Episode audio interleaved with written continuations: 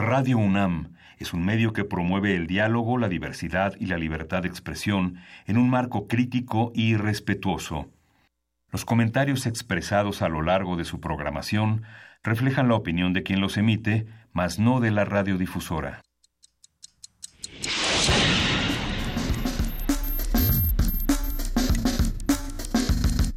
Primer movimiento. El mundo desde la universidad.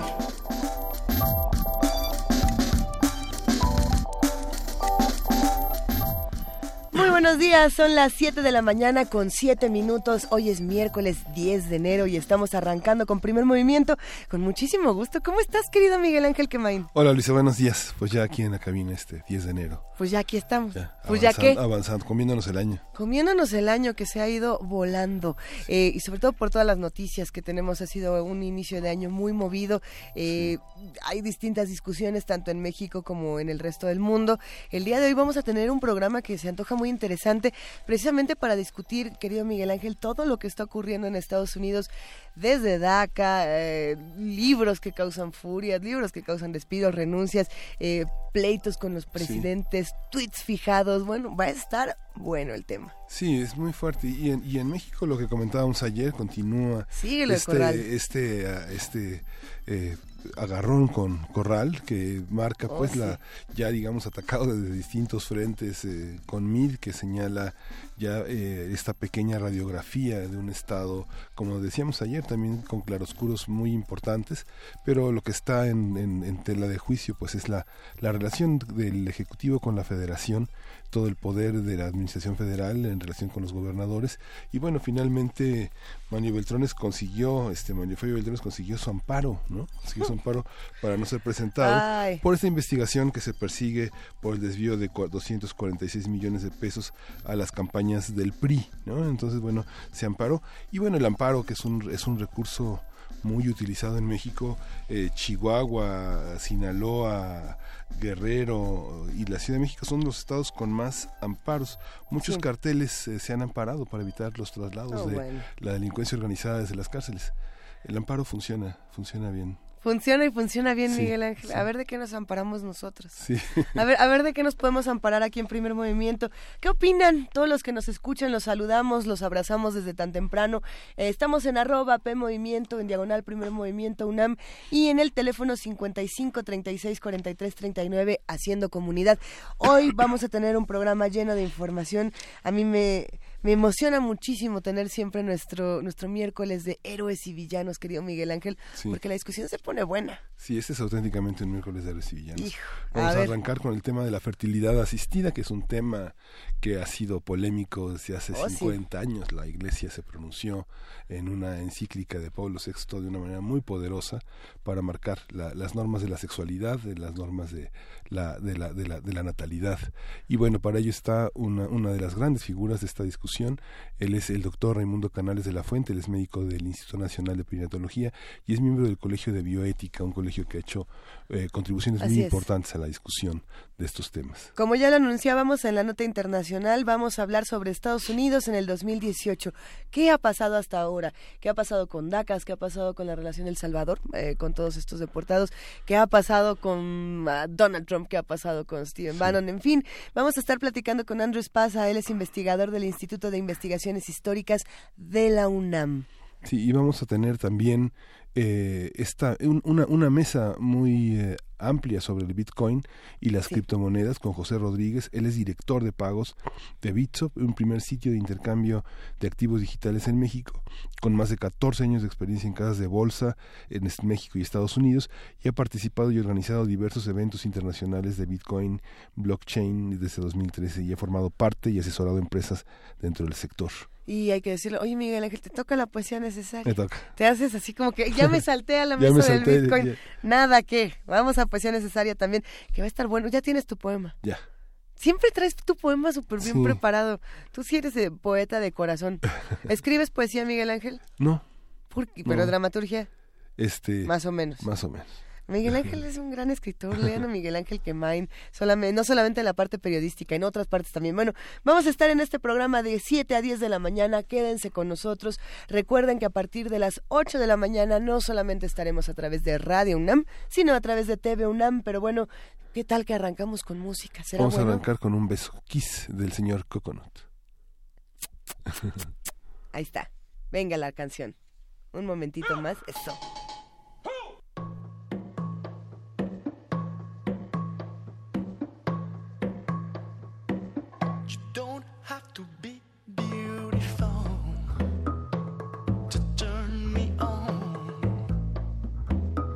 Just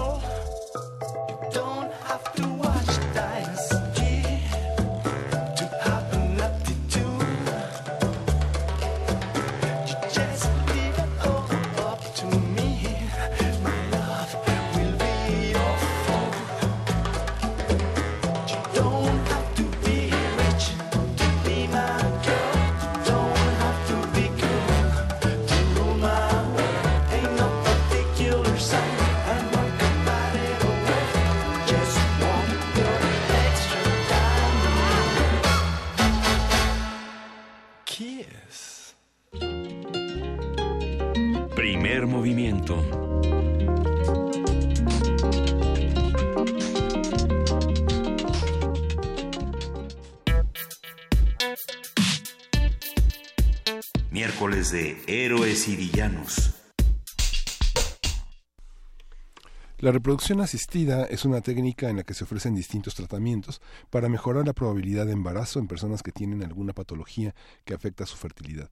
Incluso también las mujeres que deciden preservar su fertilidad para ser madres en un futuro pueden recurrir a este método. Entre los procedimientos más conocidos se encuentran la estimulación del proceso de ovulación, la inseminación artificial, fecundación in vitro, la embriodonación y la vitrificación de ovocitos. Cuando se congelan, esto es cuando se congelan los ovocitos para postergar la maternidad.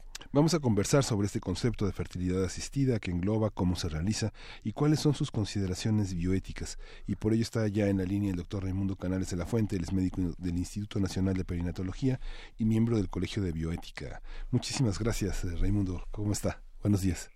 Eh, muy buenos días, ¿cómo les va? Muchas gracias por la invitación para poder comentar este tema tan interesante. Doctor, es un tema que además ha generado una serie de polémicas eh, muy interesantes a lo largo de los años, pero ahora sí que vámonos por partes. ¿Qué es lo que estamos entendiendo actualmente por fertilidad asistida? Digamos, la reproducción asistida se divide en eh, dos grandes grupos. Las técnicas de baja complejidad, como, como puede ser el ejemplo más típico, la inseminación, en donde yo simplemente tomo una muestra de semen de la, del esposo de la paciente, de la pareja de la paciente, lo someto a, una, a un proceso de mejoramiento y ese semen lo coloco en el interior de la matriz de la, de la mujer. Esa es una inseminación simple, digamos. Y esos son los procesos de baja complejidad. Y los de alta complejidad son los que requieren ya laboratorios de gametos, biólogos y una bola de tecnología. Ese es el, el que se llama, o los procesos que giran alrededor de la fertilización in vitro, en donde yo tomo el óvulo o los óvulos de la mujer, en el laboratorio los someto a la acción de los espermatozoides y ya que se generan los embriones, entonces yo los transfiero o transfiero dos embriones al interior de la matriz de la mujer. Esas son las técnicas de alta complejidad que tienen muchas variantes, pero alrededor de esas técnicas son las que se consideran de alta complejidad. ¿En qué momento comenzamos a ver eh, los primeros casos, digamos, de fertilidad asistida? ¿Cómo fue el desarrollo de una tecnología eh, tan interesante? Eh, pues es, es es una historia bastante eh, eh, bastante divertida porque mucha de esta de esta tecnología se desarrolló originalmente en animales. Concretamente en las técnicas de zootecnia de los veterinarios para poder eh, manejar la reproducción. Para los veterinarios es muy importante manejar gametos manejar la reproducción y manejar para preservar las características de los mejores animales en producción de carne o de leche, de lo que sea, ¿no? Entonces, ellos, ellos hicieron los desarrollos tecnológicos sobre los que se basó la reproducción asistida humana.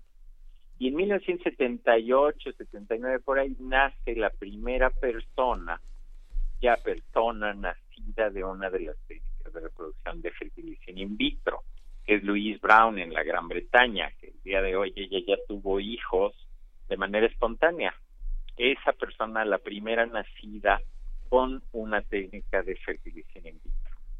Entonces se traslada ese conocimiento de la biología, de la veterinaria, en fin, hacia la medicina humana y logramos entonces en medicina humana ya tener una, una tecnología que nos permitió hacer lo mismo, pero ya en el ser humano. ¿Qué año refiere, doctor? ¿Qué año fue? 1978, por ahí, 78, y Louise Brown nace, nace en, esa época. Justamente tenemos aquí el perfil de Louise Brown, de Louise Joy Brown, que nace el 25 de julio del 78, actualmente con 39 años. Eh, lo que llama mucho la atención, por ejemplo, es cuando nos metemos, no sé, hasta, hasta lo más básico, Wikipedia, a buscar a, a, Louise Brown o, o, técnicas de fertilidad asistida, siempre hay una suerte de, de, de prejuicio no, no por parte de la ciencia, sino de los que están recibiendo eh, este tipo de noticias.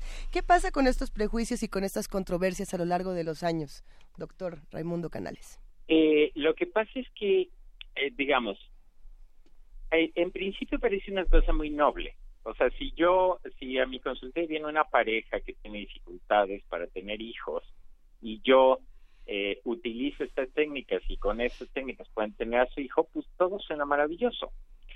El punto es que el manejo de la reproducción humana de esta manera, pues se puede utilizar ya bajo otras circunstancias, porque al mismo tiempo que esa pareja, la siguiente pareja que entra a mi consultorio puede ser una pareja gay, homosexual de dos varones que quieren tener un hijo y podemos echar mano de estas de esta tecnología. si la hermana de uno de ellos le dona un óvulo y ese óvulo se fertiliza con el espermatozoide del otro miembro de la pareja y se le se contrata a una tercera mujer que geste ese embrión en su interior, pues esa pareja puede tener un hijo.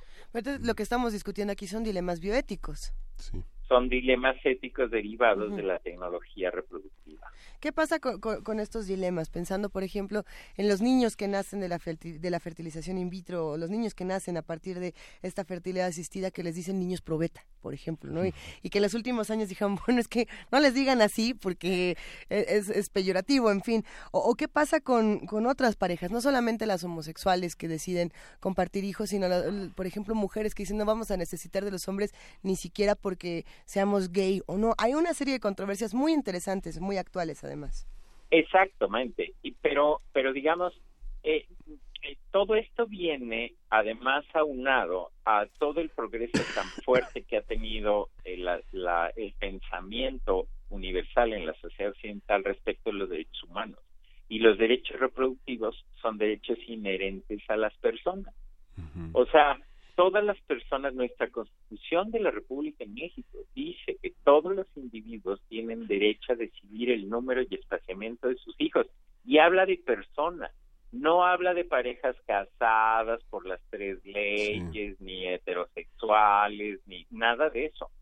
Dice que todas las personas, todos los ciudadanos, hombres y mujeres, tienen derecho a decidir el número y espaciamiento de sus hijos.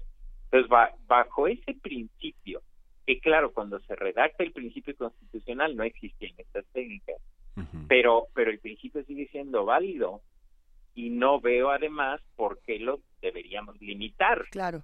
Eh, Entonces, esa es la perspectiva de los derechos humanos, pero en ese momento aparecen miles de voces en la sociedad Claro. que siempre comienzan a decir, no, no, no, no, no, pero ¿cómo? Entonces una pareja este o una mujer eh, sola, soltera, ¿cómo eh, va a tener hijos?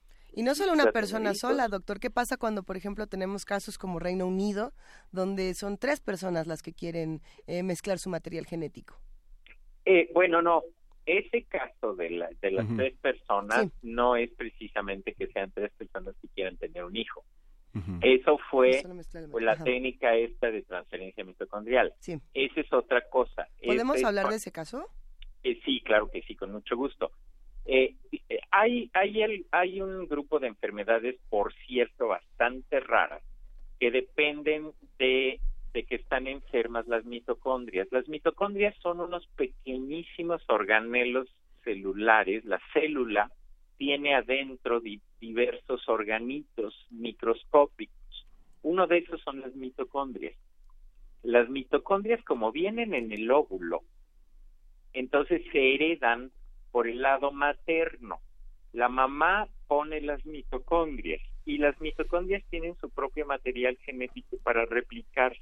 Todas, todos nosotros heredamos nuestras mitocondrias exclusivamente de nuestra mamá, porque el espermatozoide no pone mitocondrias a la hora que fertiliza el óvulo.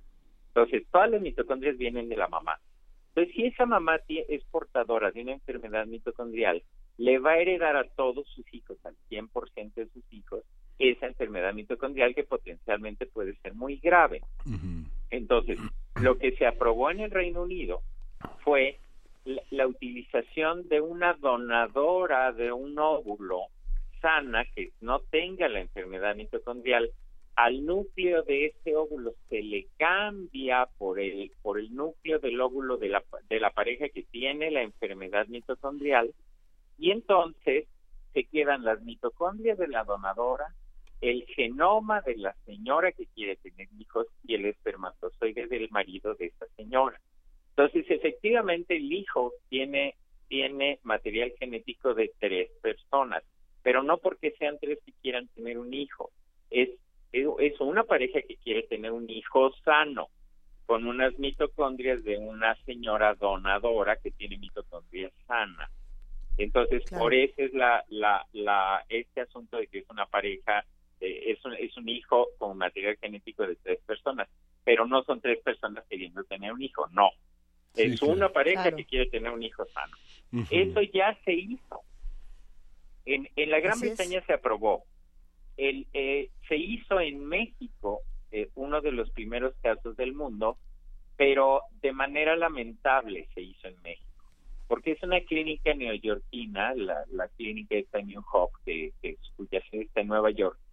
Esta clínica, como México carece de ley de reproducción asistida, trajo a la pareja y a la señora donadora a Guadalajara, hicieron aquí la técnica y el niño ya nació, pero no porque México sea un país de avanzada ni porque tengamos grandes laboratorios que sí los tenemos, esa no fue la razón. La razón por la que los investigadores, y lo dijeron públicamente, por lo que lo hicieron en México, es porque México carece de ley. Entonces, como somos territorio apache, emplumados, entonces pues nos vinieron a, a, este, a conquistar aquí los conquistadores norteamericanos, este y nos vinieron a enseñar cómo se hace, pero en ese plan vinieron y en ese y lo más triste en ese plan estamos que seguimos careciendo de ley de reproducción asistida gracias a los legisladores ultraconservadores que tenemos. Aunque en Rusia pasa lo mismo las mujeres israelíes eh, hay una, una cantidad de vuelos eh, en, oferta para ir a Rusia y y ah, tener procesos de fertilidad asistida ¿por qué no hay una ley tampoco allá no porque no hay ley entonces ahorita los países que carecen de ley lo que está pasando es que están viniendo parejas no solo para esto, sino para maternidad subrogada. Sí.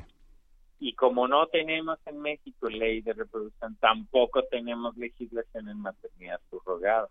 La maternidad subrogada consiste en que hay una pareja que no puede tener hijos porque, por ejemplo, ella perdió la matriz y entonces requieren de una mujer ajena a la pareja que les preste el útero. En esa tercera mujer se siembran los embriones de la pareja que quiere tener hijos y cuando nace el bebé se los entrega.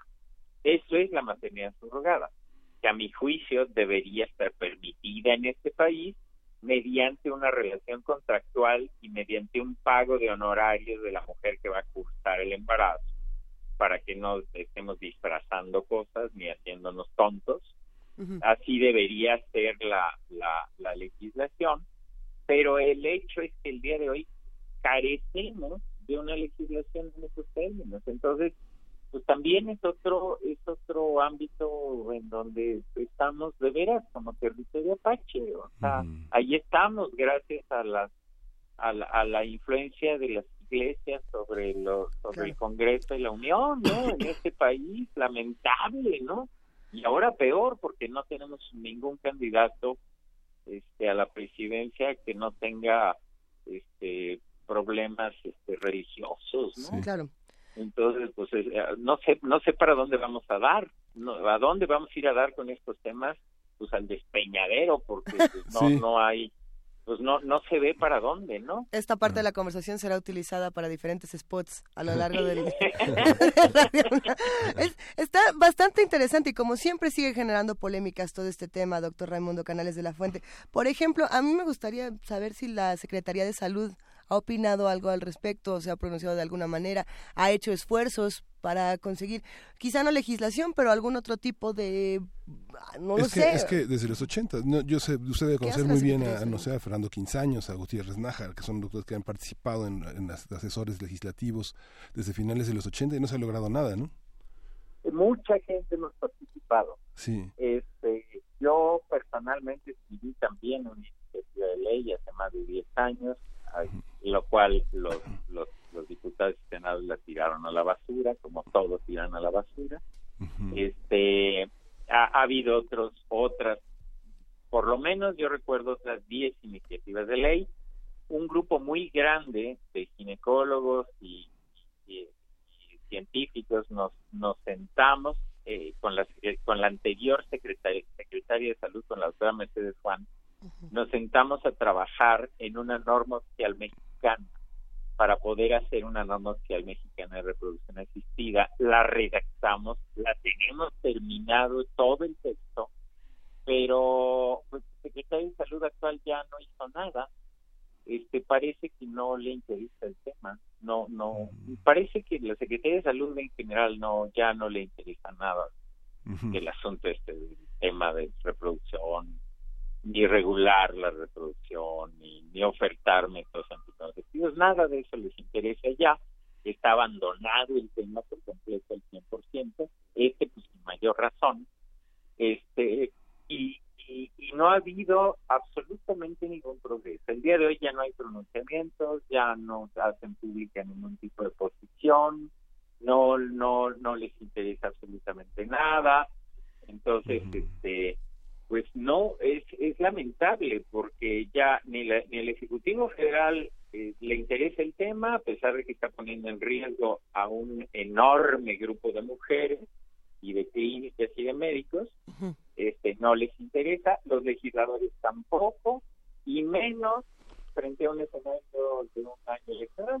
Entonces, pues, Pero es no, pues eso no, no les, no les puede. ¿Es que es acaso que no les interesa o que representa algo quizá más peligroso? Quizás si se empieza a hablar de eh, las leyes en términos de fertilidad asistida, de reproducción asistida, también se empiece a discutir una vez más el tema del aborto que tampoco eh, quieren tocar, no no se atreven a discutir desde, desde las distintas Que es un tema que usted ha tocado en distintos trabajos, doctor, el tema de las 12 semanas, ¿no? El tema de la persona y el tema de muchos elementos que están en el, en el, en el corazón de la discusión bioética, ¿no?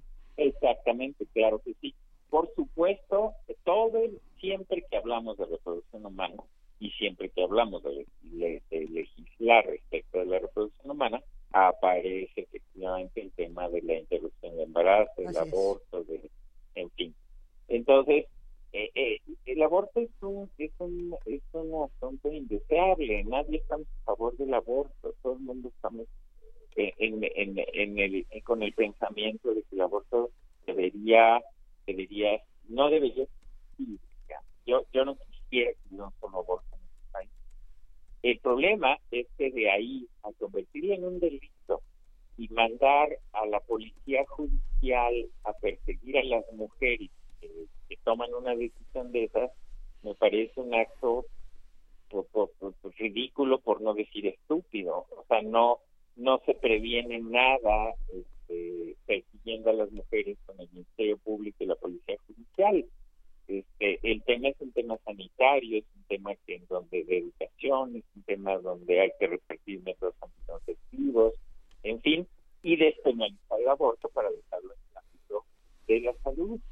Y pues las mujeres que decidan tomar una decisión así, pues lo puedan hacer de manera segura y este, por lo menos no arriesgar la vida, ¿no?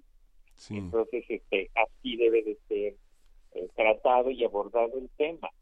Este, a los políticos siempre les resulta muy incómodo y no quieren decir nada y se quedan con cara de cada vez que se acercan un micrófono, se ponen cara de pasmados, como si les hubieran dado algún tipo de, de paralizante intestinal. y entonces, este, no dicen nada, se les congela la sonrisa y se van. Este, y bueno, pues yo entiendo que pues para ellos siempre significa hablar del tema, significa perder, así lo, así lo entienden. Pero una cosa es eso, y otra cosa es que boicoteen y que actúen en contra del tema, por debajo del agua. Eso sí es un acto de dureza, porque entonces estamos poniendo en riesgo la vida de miles de mujeres.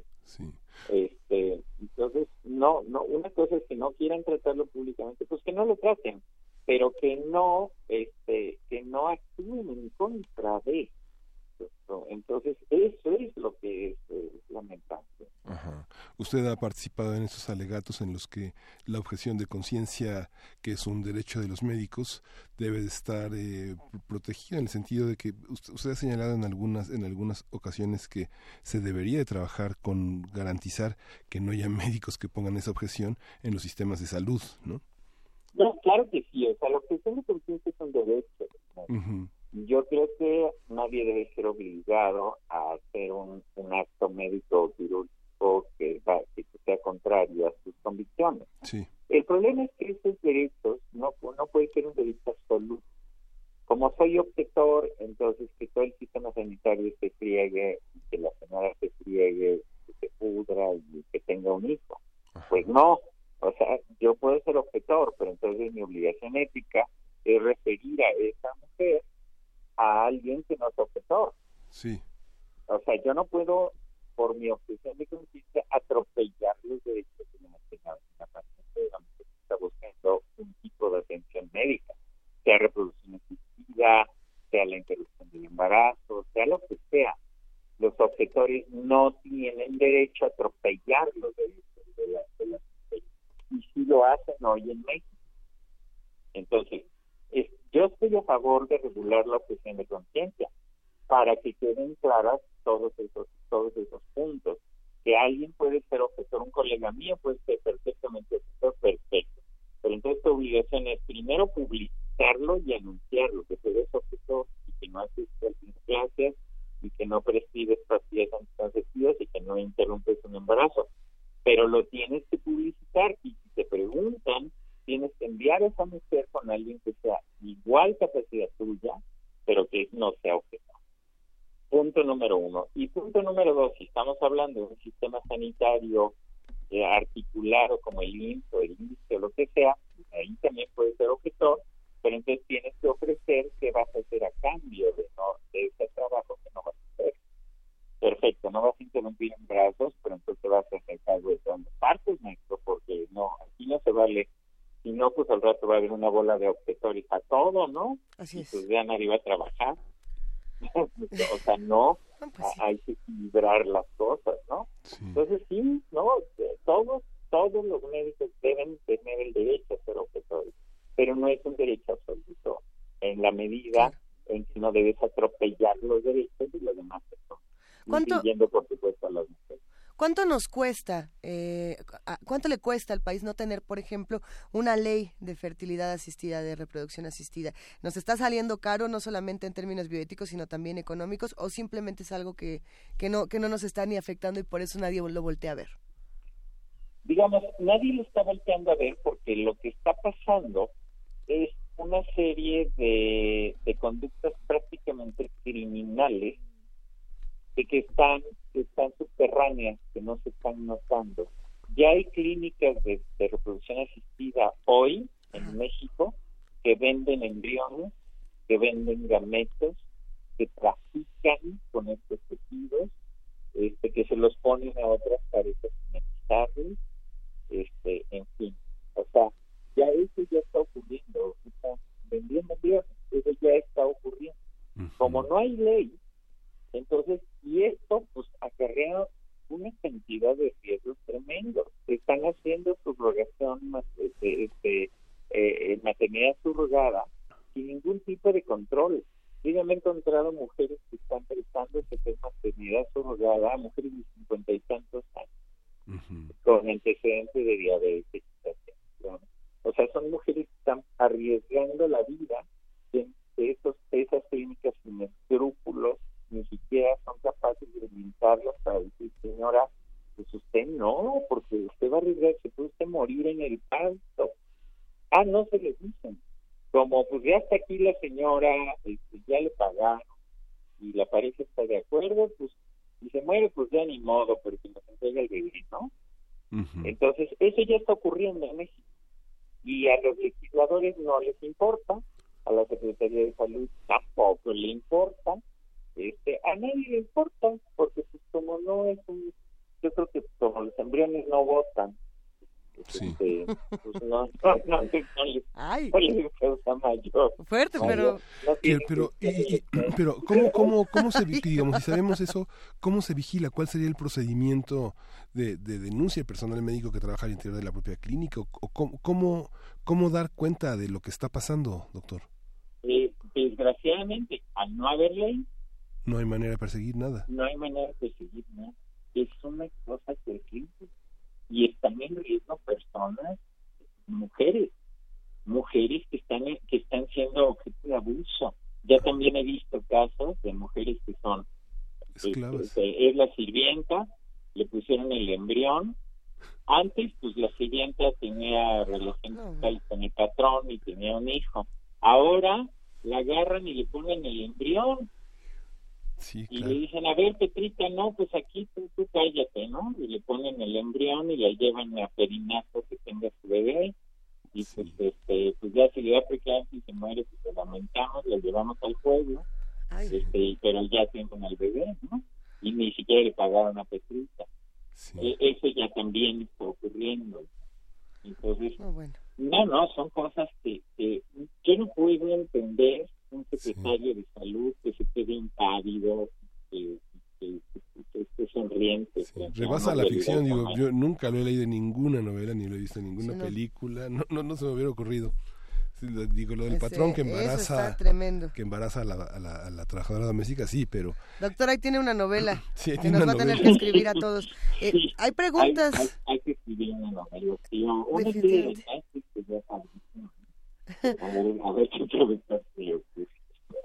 Hijo, tenemos algunas preguntas de los que hacen comunidad con nosotros, de, eh, de nuestros queridos radioescuchas. Ajá. Por aquí, AJ Espinosa nos pregunta, y está relacionado un poco con lo que charlábamos hace unos minutos, eh, dice, ¿qué hay de la reproducción asistida en personas enfermas de diabetes? ¿Es recomendable?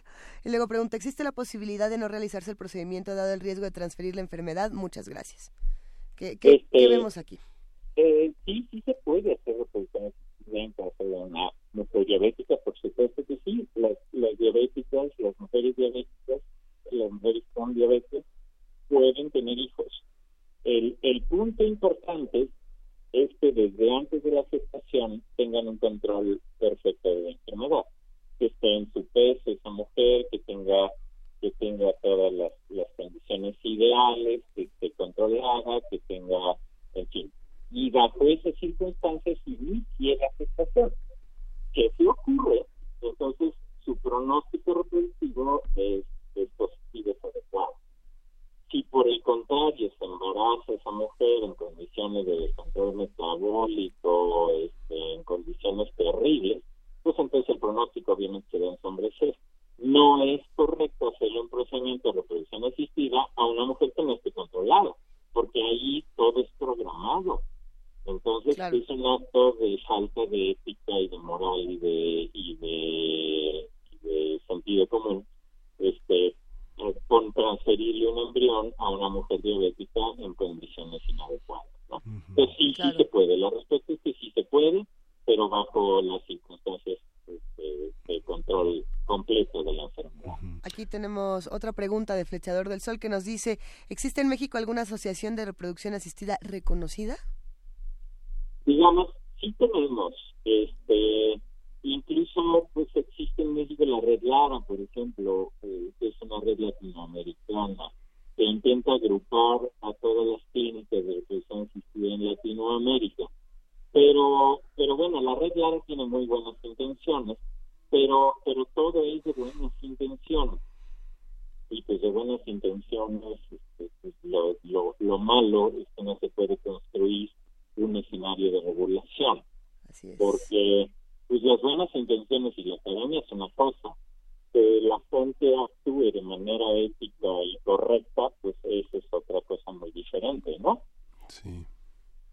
Esta, esta, esta visión de, de- un tratamiento puede costar entre 300 mil y hasta un millón de pesos, pero ¿cómo, ¿cómo se juega con los seguros? Hay muchas, hay muchos intersticios en los que se pueden colar gastos médicos para trabajar en estas clínicas, eh, digamos que vamos a decirles medio piratas fuera, fuera de la ley y que, y que son, y, y que son costeables. ¿Cómo, cómo funciona esa, esa parte de los seguros? Los seguros pueden empujar la, la- la- la- la norma, pueden empujar hacia un lado más positivo de la Con los situación. seguros de gastos médicos tenemos un problema mayúsculo porque también carecemos de ley.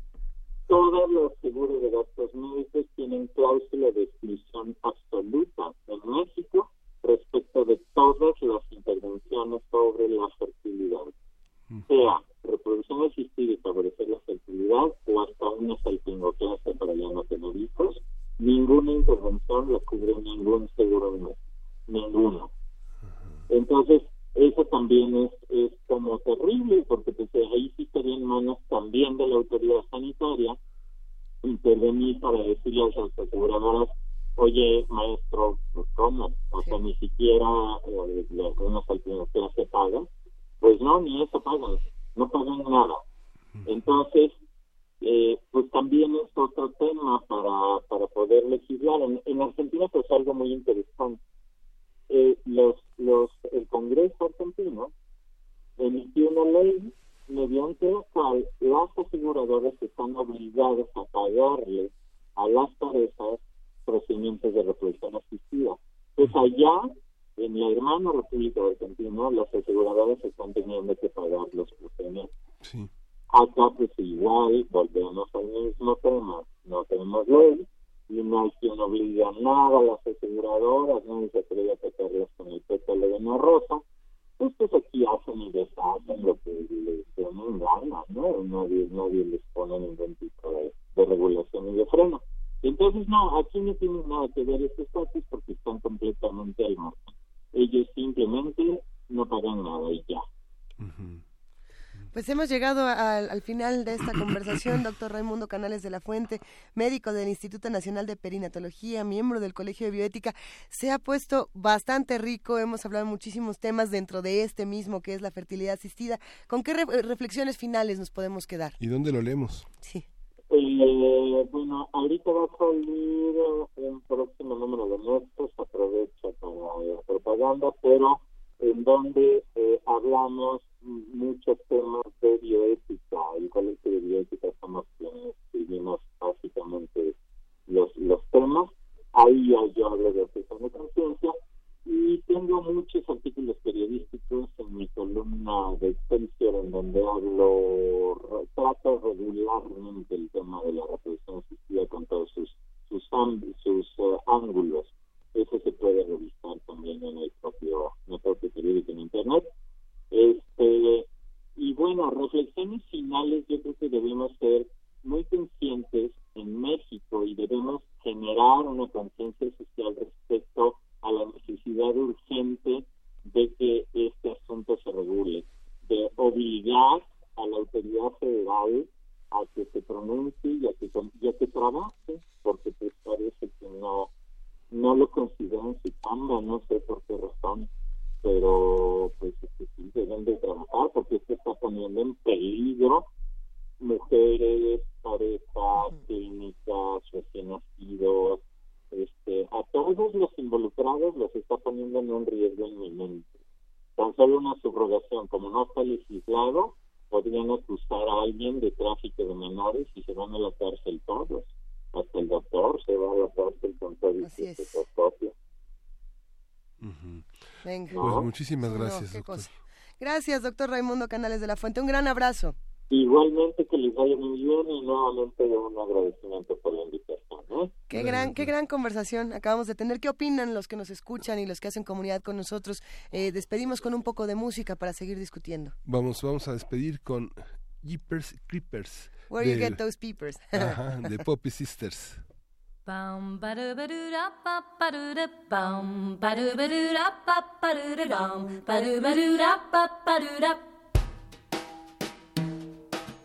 I don't care what the weatherman says when the weatherman says it's raining. You'll never hear me complaining. I'm certain of sunshine. I don't care how the weatherman points when the weatherman points to gloomy. It's gotta be sunny to me when your eyes look into mine. Oh, creepers, where'd you get those peepers? Jeepers, creepers, where'd you get those eyes? Oh gosh, oh, get 'em. How they get so lit up? Oh gosh, oh, get 'em. How they get that size? Golly gee,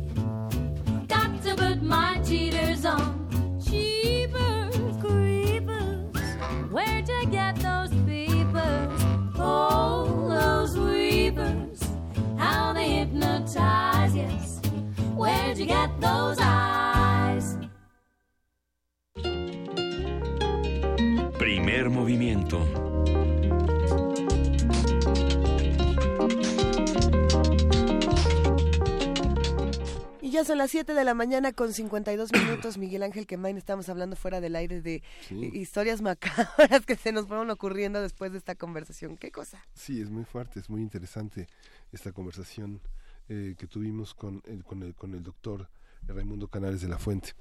Estuvo bueno. Y bueno, vamos a regalar por Twitter tres libros digitales del tomo 5 de la historia de la computación en México, ayer de la década de 2000 a 2009.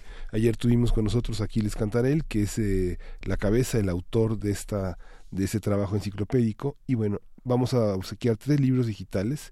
Debe enviar su nombre completo más el hashtag La computación en México.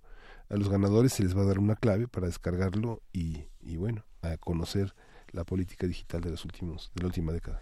Va a estar bastante bien, bastante bien. Este libro eh, lo discutíamos, ayer hablábamos de las controversias de, de Internet, de las polémicas, que además se relacionan mucho, querido Miguel Ángel, con lo que estuvimos hablando, estos temas bioéticos que tanto se discuten.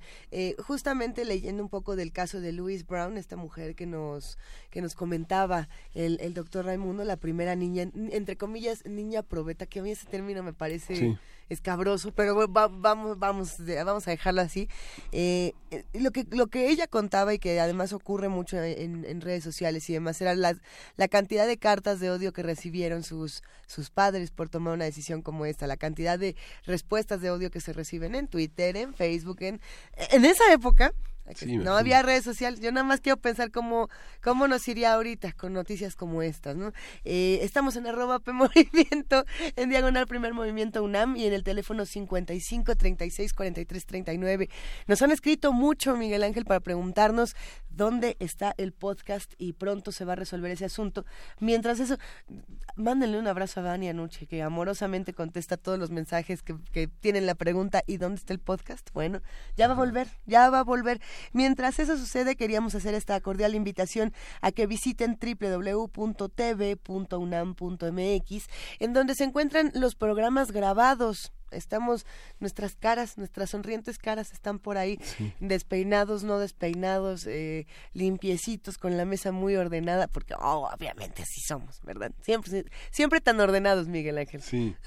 Y, y, bueno, esa conversación sí fue verdaderamente importante. Hay que seguir al doctor Raimundo Canales en, en, en su columna de Excelsior. Sí. Eh, Ah, el claro. Colegio de Biótica tiene también todo un conjunto de médicos importantes, el que forma parte Arnoldo Kraus y que han discutido temas fundamentales, que es el tema de la laicidad. Justamente hablábamos de la de estas eh, penetraciones de la iglesia. es. Vamos a cumplir, cumplimos este año 50 años del movimiento estudiantil del 68, que fue un parteaguas, pero también en, en el marco de esa revolución es. sexual y contracultural, Pablo VI lanzó una de las encíclicas más fuertes del siglo XX, que es de la vida, de la vida humana, ¿no? que es esta, este repertorio de prácticas sobre la sexualidad, donde la unidad y la fecundidad son los ejes, además del amor y la fidelidad, de este, de este, de este matrimonio que deben de formar los, los, eh, el mundo católico, ¿no? Nos hacen falta más novelas y más películas con dilemas Sí. bioéticos.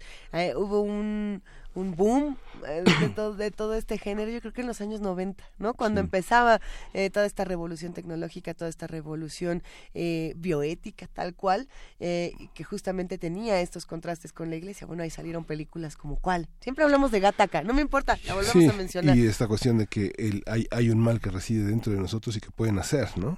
Como el bebé de Rosemary, por ejemplo. ¿no? El bebé de Rosemary. Sí, es ya, ahorita se va a despertar y nos va a empezar a mandar unos tweets el bebé de Rosemary. Sí, Roberto Coria debe saber muchísimo del tema. Ay, por cierto, le mandamos un gran abrazo a Roberto. Coria. Hay que decir que va a estar dando un curso muy interesante. Ya nos estuvo eh, escribiendo, a ver si pronto platicamos con él. A mí me llama mucho la atención. Siempre que Roberto Coria tiene cursos, recuerden, vale muchísimo la pena acercarse.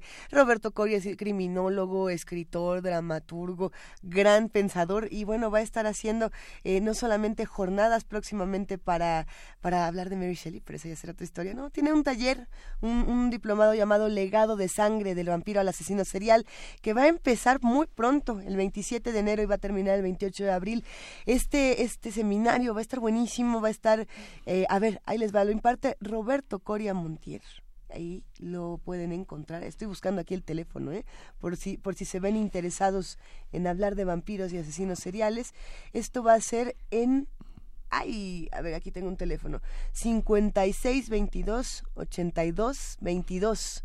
56 22 82 22. Pero más bien en un momentito más compartimos en, en redes sociales. Este es un, un taller que nos, al que nos está invitando la UNAM y por supuesto nos está invitando Roberto Coria. Ya les vamos a contar mucho Y este, más. ese trabajo también, bueno, de Raimundo Canales, que ya no le pudimos preguntar eh, su Twitter, pero en el Twitter justamente eh, en- encabeza esta, esta retuitea la- esta, esta eh, idea de cómo América Latina fue la clave en la historia de la píldora anticonceptiva y, y bueno, Raimundo Canales en arroba rcanales de LAF Así es es. su, es su tweet y hay muchísimos datos, muy, mucha numeralia muy interesante sobre el tema de la reproducción del aborto, de, de la, de las, del problema de las mujeres. Ay, que la- las discusiones que no se acaban de, de- de concretar en ninguno de los espacios, ni en los, ni en los espacios médicos, ni en los espacios económicos, ni en los espacios políticos, ni en ninguno. Pero habrá que ver por qué no. Eh, ya, se, nos- ya se nos plantearon muchas ideas de, de por qué ningún político quiere hablar de lo que el aborto.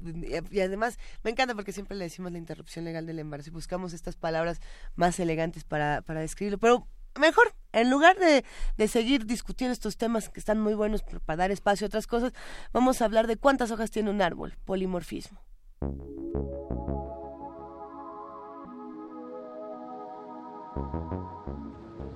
¿Cuántas hojas?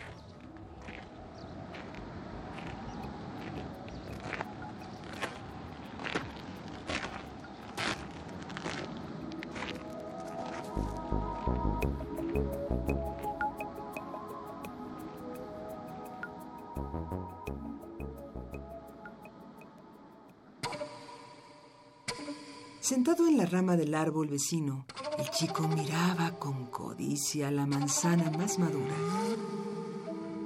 Tendió la mano para arrancarla y en el mismo momento recordó el pecado original que acababan de enseñarle en catecismo. Retiró la mano indeciso y buscó la serpiente enroscada en el tronco. No estaba. Son puras mentiras, se dijo.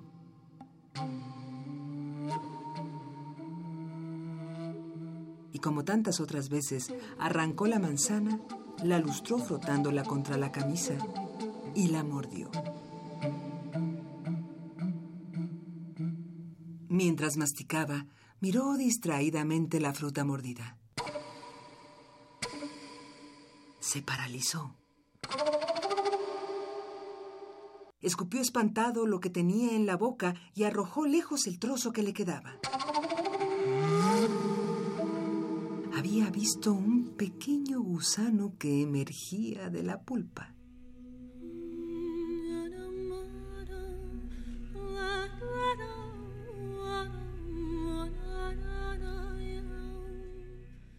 Con el diablo nunca se sabe, pensó.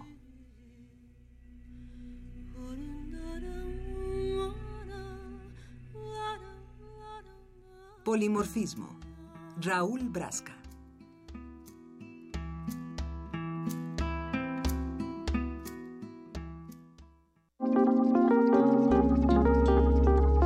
Primer movimiento. Hacemos comunidad.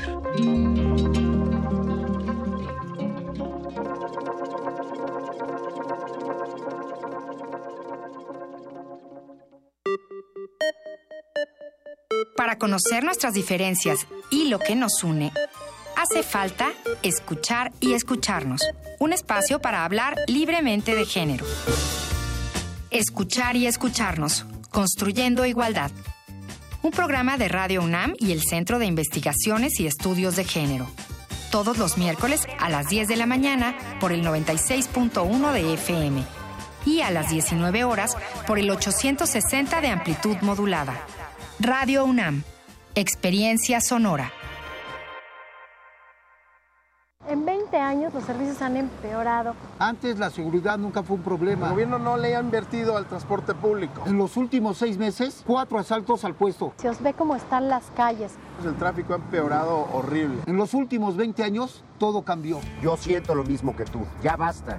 Es hora de que esta ciudad grande se convierta en una gran ciudad. Soy Miquel Arriola y si ustedes quieren, yo puedo. Si nosotros queremos, Miquel puede. Mensaje dirigido a los integrantes de la Convención de Delegados del PRI. Habla Ricardo Anaya. Juntos somos más fuertes. En alianza hemos sacado al PRI corrupto del gobierno y hemos metido a los culpables a la cárcel. Todos juntos haremos un México más justo, más seguro y más contento. Para eso el PAN, el PRD y Movimiento Ciudadano hicimos un solo frente. Vamos a cambiar la historia, porque cuando estamos juntos somos invencibles.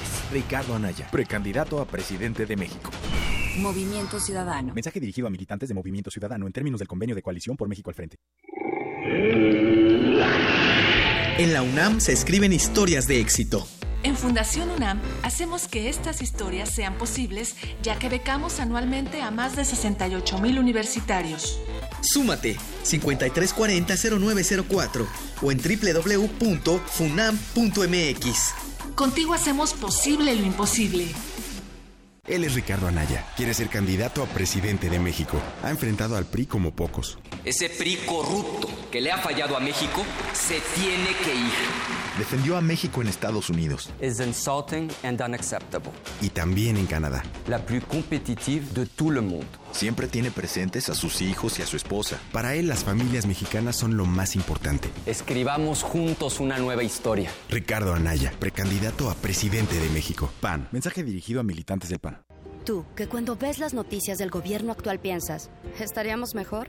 Con ya sabes quién. Que cuando contaste los muertos de su guerra absurda pensaste, estaríamos mejor con ya sabes quién. A ti que eres empresario y hace 12 años te espantaron y hoy piensas, estaríamos mejor con ya sabes quién. A todos ustedes les tenemos una gran noticia. Sí, estaremos mejor y ya sabemos con quién. Morena, la esperanza de México. Juntos haremos historia. El concepto de universidad apela al conjunto de conocimientos que satisfacen una amplia gama de curiosidades. Literatura, música emergente, sexualidad y erotismo, cine, tecnología, política, arte y actualidad. Cuando cae la noche, la radio se refresca para los oídos estudiantiles. Resistencia modulada. Menos aula y más campus. De lunes a viernes, de las 20 a las 23 horas. Por el 96.1 de FM. Radio UNAM. Experiencia sonora. En 20 años los servicios han empeorado. Antes la seguridad nunca fue un problema. El gobierno no le ha invertido al transporte público. En los últimos seis meses, cuatro asaltos al puesto. Se os ve cómo están las calles. El tráfico ha empeorado horrible. En los últimos 20 años, todo cambió. Yo siento lo mismo que tú. Ya basta. Es hora de que esta ciudad grande se convierta en una gran ciudad. Soy Miquel Arriola y si ustedes quieren, yo puedo. Si nosotros queremos, Miquel puede. Mensaje dirigido a los integrantes de la Convención de Delegados del PRI. Se equivocan los que piensan que con discursos mueven a México. Los que movemos a México somos los ciudadanos, los que sabemos que el esfuerzo es el mejor homenaje para los nuestros, los que llevamos a México en el rostro con orgullo. Hemos ido ganando fuerzas, tomando terreno. Nuestra participación es la solución. Atreverse el progreso, nuestra decisión. Estamos listos, estamos haciendo la diferencia. El cambio es tuyo, es contigo. Atrévete. PRD. Una orquesta en la cocina. Cuarteto de cuerdas en el auto. Y un violonchelo solista sentado en el sillón favorito de la sala. Orquesta Filarmónica de la UNAM. Desde la sala Nezahualcóyotl. Escucha los conciertos los domingos al mediodía. Desde la comodidad de tu casa. 96.1 FM. Radio UNAM. Dejar huella en cada aula de la UNAM es un deber de un verdadero Puma. Deja tu huella y apoya Fundación UNAM a becar a miles de universitarios. Súmate 5340-0904 o en www.funam.mx. Contigo hacemos posible lo imposible. Búscanos en redes sociales, en Facebook como Primer Movimiento UNAM y en Twitter como P Movimiento o escríbenos un correo a primermovimientounam@gmail.com. Hagamos comunidad.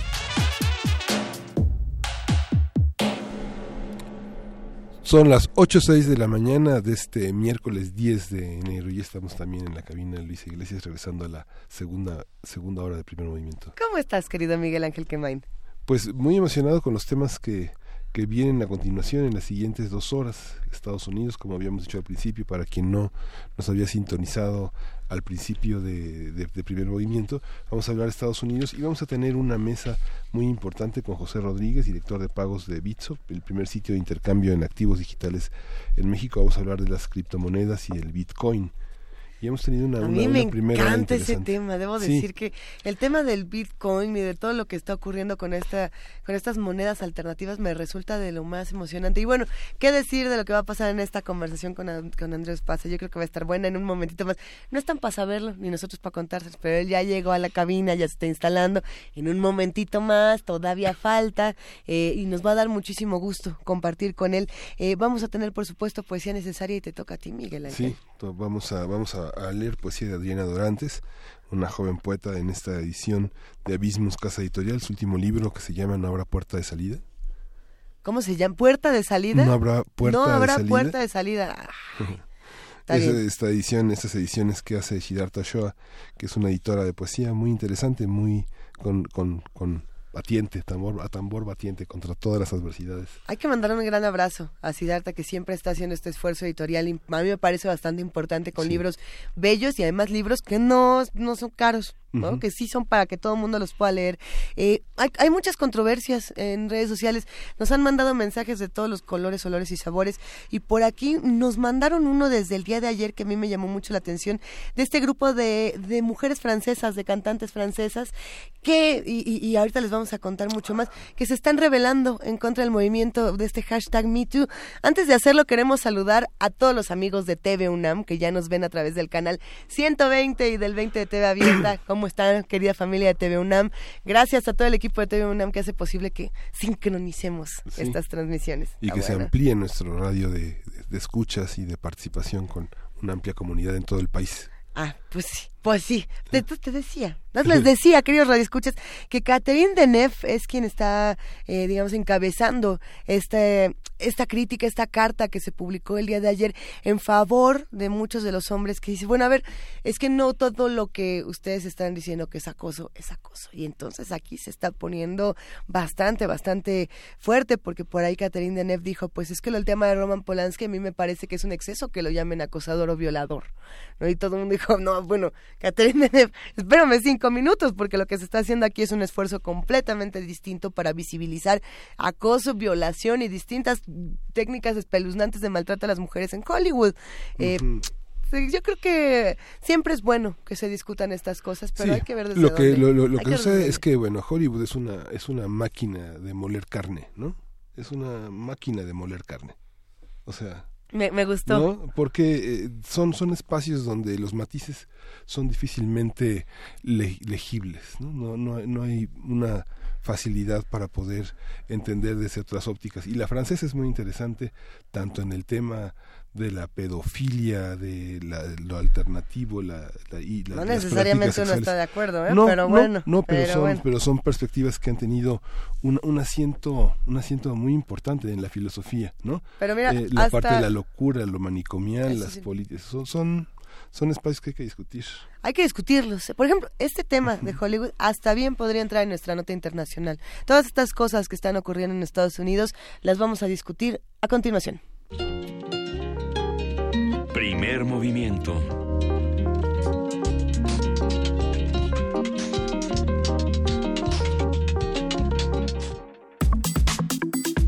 Nota del día. El presidente Donald Trump comenzó los primeros días de 2018 con una intensa actividad en su cuenta de Twitter. Trump utilizó las redes sociales para atacar a funcionarios de la Casa Blanca por la investigación sobre la presunta injerencia rusa en las elecciones y reaccionar a comentarios de Kim Jong-un sobre el botón nuclear. El mandatario también redactó una carta de ruptura a Steve Bannon ante la publicación del libro Fuego y Furia. Esto ha estado, bueno, este tema en particular se ha puesto no, iba, a decir, rico, pero no, eh, bastante duro en los últimos días. El, el ex asesor presidencial lo describe como un idiota casi analfabeto en este libro. Vamos a discutirlo. Bannon afirmó que Trump sabía de posibles actos ilegales cometidos por su hijo dentro de la llamada trama rusa. En respuesta, Trump aseguró que lejos de estar incapacitado para el cargo, era un genio y dijo que Bannon había perdido la cabeza. Recientemente el presidente ordenó retirar el estatus de protección temporal a 200.000 salvadoreños residentes en Estados Unidos. En el 2017 su administración aplicó medidas similares contra haitianos, nicaragüenses y bueno, habrá que hablar también de lo que está pasando con el programa DACA, con estas resoluciones de la noche de ayer. Y bueno, vamos a analizar las oportunidades, los retos que enfrenta Estados Unidos hacia el interior y hacia el exterior durante este año y para ello nos acompaña Andreu Espasa él es investigador del Instituto de Investigaciones Históricas de la UNAM y ha estado con nosotros y bueno, le damos la bienvenida. Gracias, Andreu. Muchas gracias por, la invitación. Por estar con nosotros. ¿Qué tema? Bueno, te acabamos de lanzar como 20 mil eh, momentos distintos en muy pocos días eh, de, de, enero de 2018, querido Andreu. Sin duda, la actualidad estadounidense está, ha empezado muy caliente este año. Por un lado está lo del libro, que es un libro que yo lo que destacaría de lo que ha pasado con el libro sobre todo es el escándalo de que el presidente intentara evitar la publicación del libro y el escándalo también de que el presidente haya estado tres o cuatro días eh, en Twitter muy activo contra, contra un libro, que es algo que no tiene precedentes o no tiene precedentes cercanos en la historia de Estados Unidos. Por otro lado, el contenido del libro en, en sí no me parece tan y tan interesante. Es decir, hay muchos insultos, hay muchos, eh, muchos asesores cercanos que dicen que Trump es idiota, dicen que también que Trump es un idiota rodeado por payasos, dicen que Trump es un niño, dicen que necesita siempre constante adulación y que además no se sabe, es muy caprichoso y no se sabe exactamente lo que va, es impredecible, no se sabe lo que va a querer. Son cosas que de alguna manera ya se intuían en gran parte y que además el trabajo periodístico en sí de Wolf es en cierta parte cuestionable porque no ha hecho un trabajo de comprobar las afirmaciones, sino sencillamente estuvo siete meses muy cercano en el entorno de la Casa Blanca, ha escrito todo lo que le han dicho sin cruzar las comprobaciones, sin hacer los double checks y no hay mucha lo más lo que ha comentado lo que se ha comentado antes lo más interesante quizás lo de la reunión de, de su hijo en la, en, en la torre Trump con, con, delegados rusos ha sido lo más, más sustancioso, pero en realidad no hay tanto. Ha sido más. Trump ha conseguido otra vez él mismo generar la noticia al intentar prohibir el libro que el hecho de que el libro en sí tuviera gran sustancia. Pero eh, en ese caso, él querría generar una noticia como esta. Eh, lo pregunto porque realmente, como, como bien lo decías, André, el libro no tiene nada de nuevo. O sí tiene algo que digamos, esto es importantísimo, ni siquiera lo de, lo de Rusia, ni siquiera lo del hijo. Entonces, ¿por qué Trump hace esta, esta maraña? ¿Lo hizo sin querer o sabía que iba a generar algo distinto mientras están discutiendo otras cosas en el país? Quién sabe, Es muy difícil pensar qué, le pasó por la cabeza al presidente Trump. Lo que sí, yo creo que otra cosa que refleja mucho el libro y el fenómeno del libro es eso que también ha propiciado la llegada de Trump al poder, que es la cultura de la celebridad en la política estadounidense. Y es una cultura de la celebridad que viene de lejos, quizás se podría decir incluso que viene con Ronald Reagan en los 80, que incluso hay que decir que el mismo Obama se benefició de esta cultura de la celebridad porque de alguna forma su fama se la hizo haciendo un discurso y haciendo cuando tenía treinta y pocos años y hacía libros de memorias, creándose una figura pública, una figura de célebre. Y no hay esta, esta cultura de la celebridad que no ayuda mucho a aumentar el conocimiento público deliberativo sobre el debate político.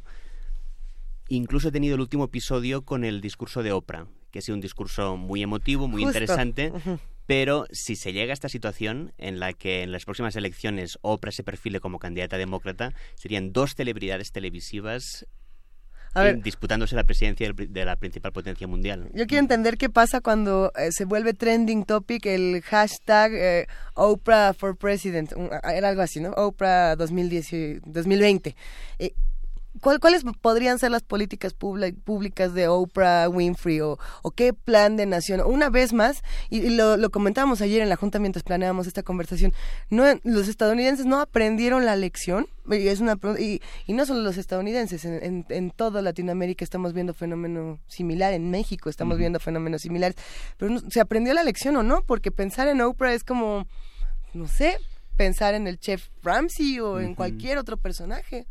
Sin duda, yo creo que tiene que ver también con una lucha interna dentro del Partido Demócrata, entre lo que es, hay una parte del Partido Demócrata que está muy, sobre todo desde el fenómeno eh, Bernie Sanders, del, del 16 muy escorada hacia la izquierda y que quiere plantear una nueva visión de país, una nueva una visión socialdemócrata de país en la que los millennials también tengan un, un, espacio, que se puede hacer un, una un pacto generacional basado en una mayor igualdad social y por otra parte están los demócratas más a la derecha que solo quieren sencillamente ganar a Trump y que para ganar a Trump necesitan una, un, un, candidato que sea cuanto más insustancial, cuanto menos, cuanto menos visión eh, panorámica tenga del país mejor creo que tiene que ver sobre todo también con esta lucha interna del Partido Demócrata, que puede ser uno de los eh, fenómenos más interesantes de los próximos cuatro años. ¿Cómo se transforma el Partido Demócrata en esta primera presidencia, en este primer mandato, quizás único, de Donald Trump?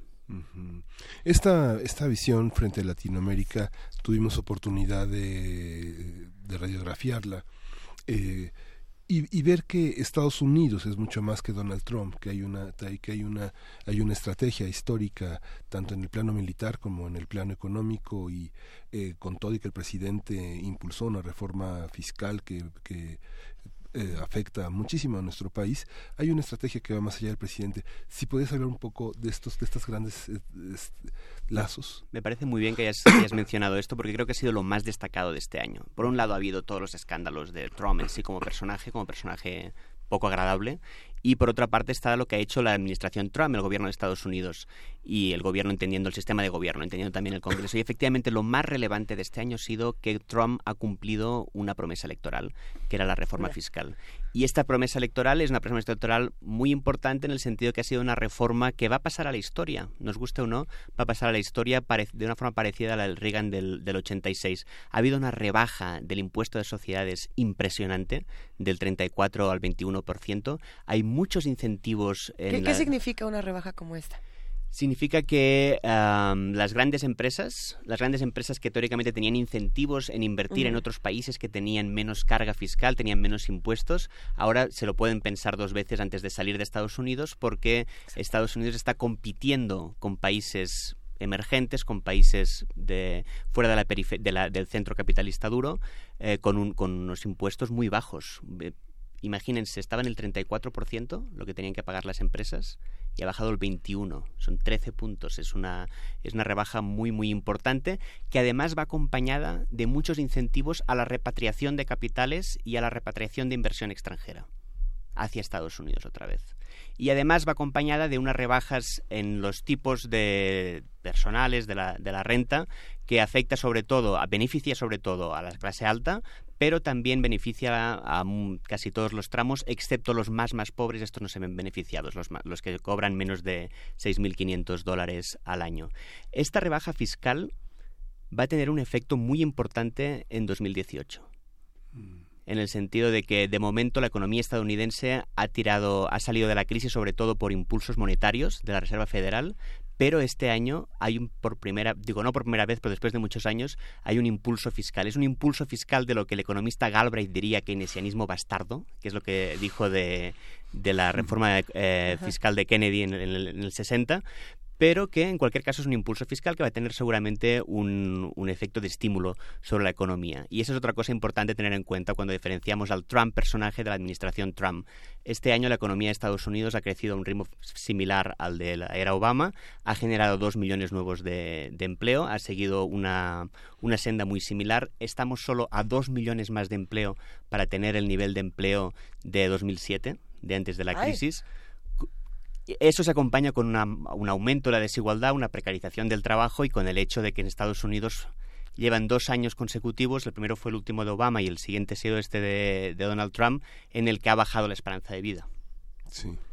En parte por el aumento de la desigualdad y en parte también por la gran epidemia trágica de consumo de, drogas, de, opiáceos en, Estados Unidos. Aumenta la desigualdad y ahí también podemos empezar a hablar del tema de los migrantes, el tema no solamente de DACA, que a mí me parece muy interesante hablar de lo que ha estado pasando en los últimos días con estos acuerdos, también con esta relación de demócratas y republicanos en el tema de DACA, sino también con el tema de, de las personas, de los 200 mil salvadoreños.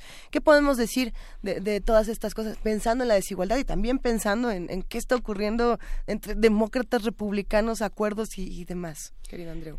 Creo que es un fenómeno muy interesante en el sentido de que hay algo que se da mucho en la tradición política estadounidense, no, solo, no solo en la estadounidense, pero creo que especialmente en la estadounidense, en la que cuando uno viene de la izquierda puede hacer cosas de derechas y cuando uno viene de la derecha puede hacer cosas de la izquierda, en el sentido que no hay nadie mejor para aplicar un ajuste estructural que un presidente de izquierdas.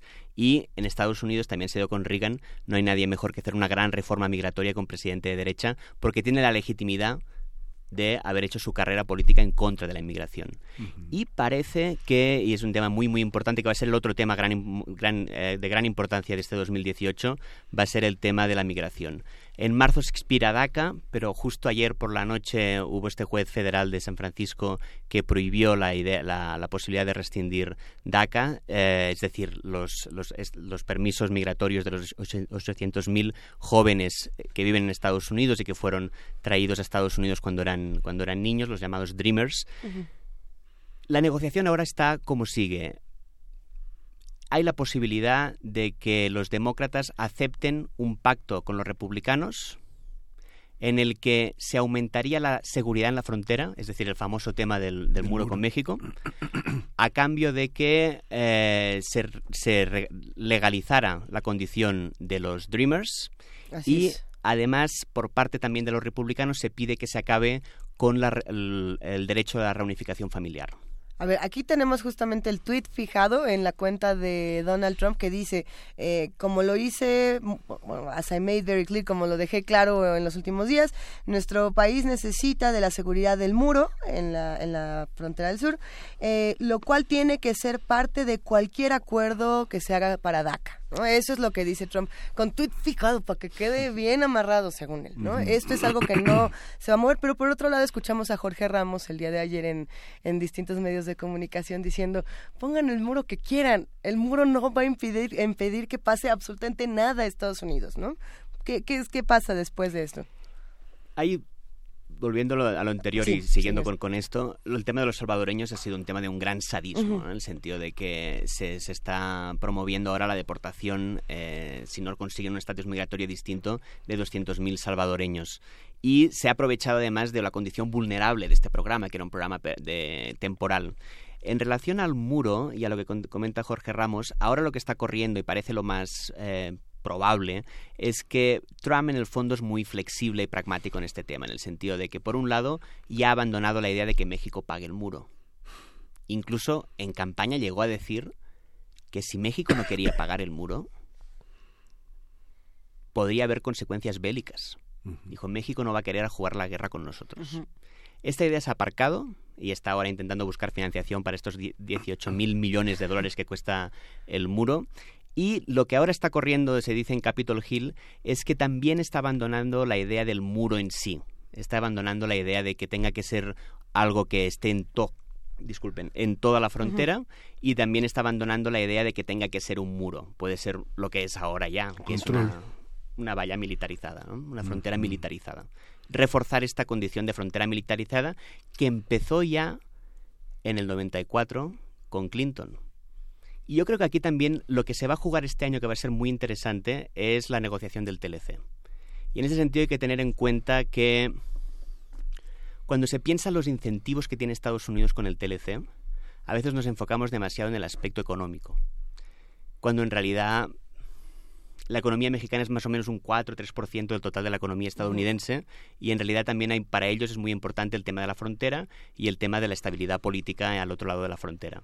Y en ese sentido es muy interesante un artículo que publicó Paul Krugman, el economista Paul Krugman, en Foreign Affairs ya en el 94 para justificar la, el TLC. Decía, no es, un, no es un tema económico, no lo hacemos por economía. Lo hacemos porque nos da miedo, en el 94, que gane la izquierda mexicana. Y hay que apoyar a lo que él llamaba los reformistas del, del, régimen y hay que evitar que alguien, según él, tan peligroso como Cuauhtémoc Cárdenas, llegue a la presidencia y tengamos un gobierno antiamericano al sur de la frontera. Y en ese sentido va a Esto ser... en 1994. Que el proyecto de Salinas, ¿no? Que el proyecto de Salinas totalmente. ¿no? Y en ese sentido creo que va a ser un año muy interesante porque por un lado están las elecciones mexicanas, por otro también están las midterm, las elecciones del Congreso Sí. en Estados Unidos y en este sentido se va a jugar un poco hasta qué punto quién quiere apoyar a quién. En el sentido que creo que ha habido muchos años en los que el gobierno mexicano, los gobiernos mexicanos han contado con el apoyo de Estados Unidos y ahora van a ser unas elecciones en las que quizás, quién sabe cómo acabe esta- estas negociaciones que están teniendo lugar ahora y durante este primer trimestre del año, pero quizás nos podemos encontrar con una situación en que los electores mexicanos puedan elegir al partido que quieran sin tener esta distorsión de que hay un partido que está fuertemente o, o- o más de un partido que están apoyados por su relación con Estados Unidos. A ver, pero eh, pensando justamente en estas negociaciones del, del TLC, del Telecán, eh, se supone que tendrían que haber quedado el año pasado. Luego que dijo su mamá que siempre no, las han ido moviendo. Si estas decisiones quedaran cerradas antes de las elecciones del 2018, ¿qué pasaría? Digo, no, no sin, sin intentar jugar a la bolita mágica ni nada, pero ¿generaría más problemas o cambiaría por entero el panorama electoral que tenemos en nuestro país? Yo creo que aquí los tiempos son complicados porque no coincide exactamente las suyas con las de aquí, en el sentido de que para Trump es importante llegar a un acuerdo o, o- o cerrar el tema del TLC antes de noviembre. Y eso le da también una ventaja en la negociación con México que necesita cerrar el tema antes de julio. Y aquí se pueden ver pues, desarrollos distintos. Puede ser que el gobierno estadounidense también espere, teniendo en cuenta que parece que puede haber un cambio de gobierno en, en- en la República Mexicana, puede ser que a- al gobierno estadoun- estadounidense le convenga alargar las negociaciones Esperar. y esperar a tener un nuevo presidente con el que sabe que tendrá que lidiar durante los siguientes seis años. O no. Pero bueno, eh, eh, estas son algunas de las discusiones que se están teniendo. Tenemos por ahí varios temas que nos hace falta tocar. El tema de la salud en Estados Unidos. ¿Qué, qué fue del Obamacare? ¿Qué ha pasado con toda esta discusión? Que de pronto, como tenemos tantas noticias encima, se Sí. nos queda un poquito de 13 lado. millones de personas se quedaron fuera del programa. En parte ha sido un fracaso de Trump en el sentido en que intentó hacer el repeal, ¿no? intentó eh, re- eh, sustituir toda la, todo el sistema de, de sanidad. No pudo por el voto de McCain, que fue algo muy dramático y muy peliculero en parte, ¿no? porque McCain además estaba enfermo y eh, acudió para, solo para votar y tal. Y luego Sí, fue de fracasó. telenovelas, estuvo bueno. Fracasó en este sentido y ahora dice que con la nueva reforma fiscal ha logrado desmantelar una parte importante del Obamacare al hacer que no sea obligatorio tener que contratar un seguro médico, con lo que seguramente lo que va a ser es que actualmente le está costando desmantelar lo del Obamacare, actualmente lo que se está creando es una situación insostenible en la que se están quedando los derechos en parte de, la, de lo que es el Obamacare, pero sin la manera de financiarse porque se ha quitado la obligación de, de asegurarse, con lo que de alguna forma quizás está esperando a que implosione el sistema por su insostenibilidad. Esta parte que mencionabas que sentía que se había quedado un poco tenía mucho interés en preguntarte esta reforma fiscal cómo va cómo va a impactar al mundo de los sindicatos si bien el, el trabajo se ha hecho precario también se ha hecho precaria también la participación de los sindicatos y han estado como en un Ujú. impasse muy muy, muy largo no Sí, va a afectar en el sentido, por un lado, los trabajadores más, más, digo, los que cobran menos de todos, no, no van a notar la reforma y al contrario, van a notar que, que, estos, que, esta redistribución del ingreso es en su contra. Por otro lado, los sindicatos están han, han roto con Trump. Llegaron a tener una, al principio de la presidencia Trump, como Trump propuso progra- programas de reindustrialización del país y propuso unas mesas de negociación, hubo participación sindical, pero pronto salieron, sobre todo el principal sindicato, el AFL-CIO. Y está el mito este que es interesante de que el Trump ha sido el, el candidato de los obreros blancos que es algo que luego cuando se mira bien en estadísticas es muy cuestionable. Realmente el núcleo fuerte y fuerte en el sentido numéricamente relevante de los apoyos de Trump son clase media, blanca, pero es clase media. Es gente con estudios universitarios que vive en la suburbia y que no se siente amenazada realmente. Con estudios universitarios. Sí. Este es lo- lo- el votante, el, si se hay que hacer un, un votante robot, ¿no? Un votante estereotípico de, Trump, tiene estudios universitarios, es blanco y no vive en la ciudad, sino o en el ambiente rural o en la suburbia, en, la periferia eh, rica de las ciudades. La migración, que es más de 43 millones de migrantes en Estados Unidos, el cerca del 8% son, son centroamericanos. Este, este perfil, ¿qué, ¿qué perfil hay frente, frente a los mexicanos? Hay una... Eh, cuando se suspende el derecho a la familiar, a la reunificación, funcionan de una manera distinta a México, que es quien eh, los migrantes mexicanos quienes más han ejercido esa esa posibilidad y quienes han tenido frutos en generaciones venideras en el sistema universitario de profesiones más que Centroamérica, ¿no? En efecto, lo que pasa con el tema de la inmigración mexicana para la derecha estadounidense, un tema muy relevante, que puede parecer un poco absurdo, pero que es realmente importante en sus discursos, es que para la derecha estadounidense la inmigración mexicana es como una migración no merecida en el sentido de que eh, está demasiado cerca, según ellos es demasiado fácil emigrar desde México a Estados Unidos, y además en el tema de la reunificación familiar preocupa más el tema de que según ellos, y eso lo, tiene bastante teorizado eh, Samuel Huntington, que era un profesor de Harvard ultraderechista, que tenía este libro Quiénes somos, sobre que la México como la principal amenaza interna a la identidad estadounidense. Y decía que un problema muy fuerte era que los mexicanos iban de vacaciones a México los mexicanoamericanos iban de vacaciones a México, mantenían los lazos familiares, mantenían la lealtad con, México y en ese sentido es muy interesante cómo se ha ido creando eh, dentro de la nueva derecha estadounidense esta idea de México como el principal enemigo interno y externo.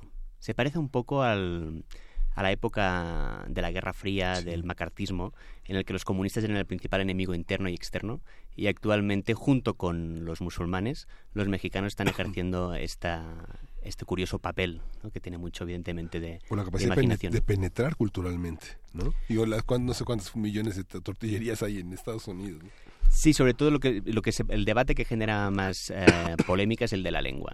¿Cómo es, pues, digo, para aunque el inglés no, es lengua oficial en Estados Unidos, lo que se parece más amenazante desde un punto de vista de nacionalismo cultural blanco y anglo es la posibilidad de que Estados Unidos se convierta en una sociedad bilingüe.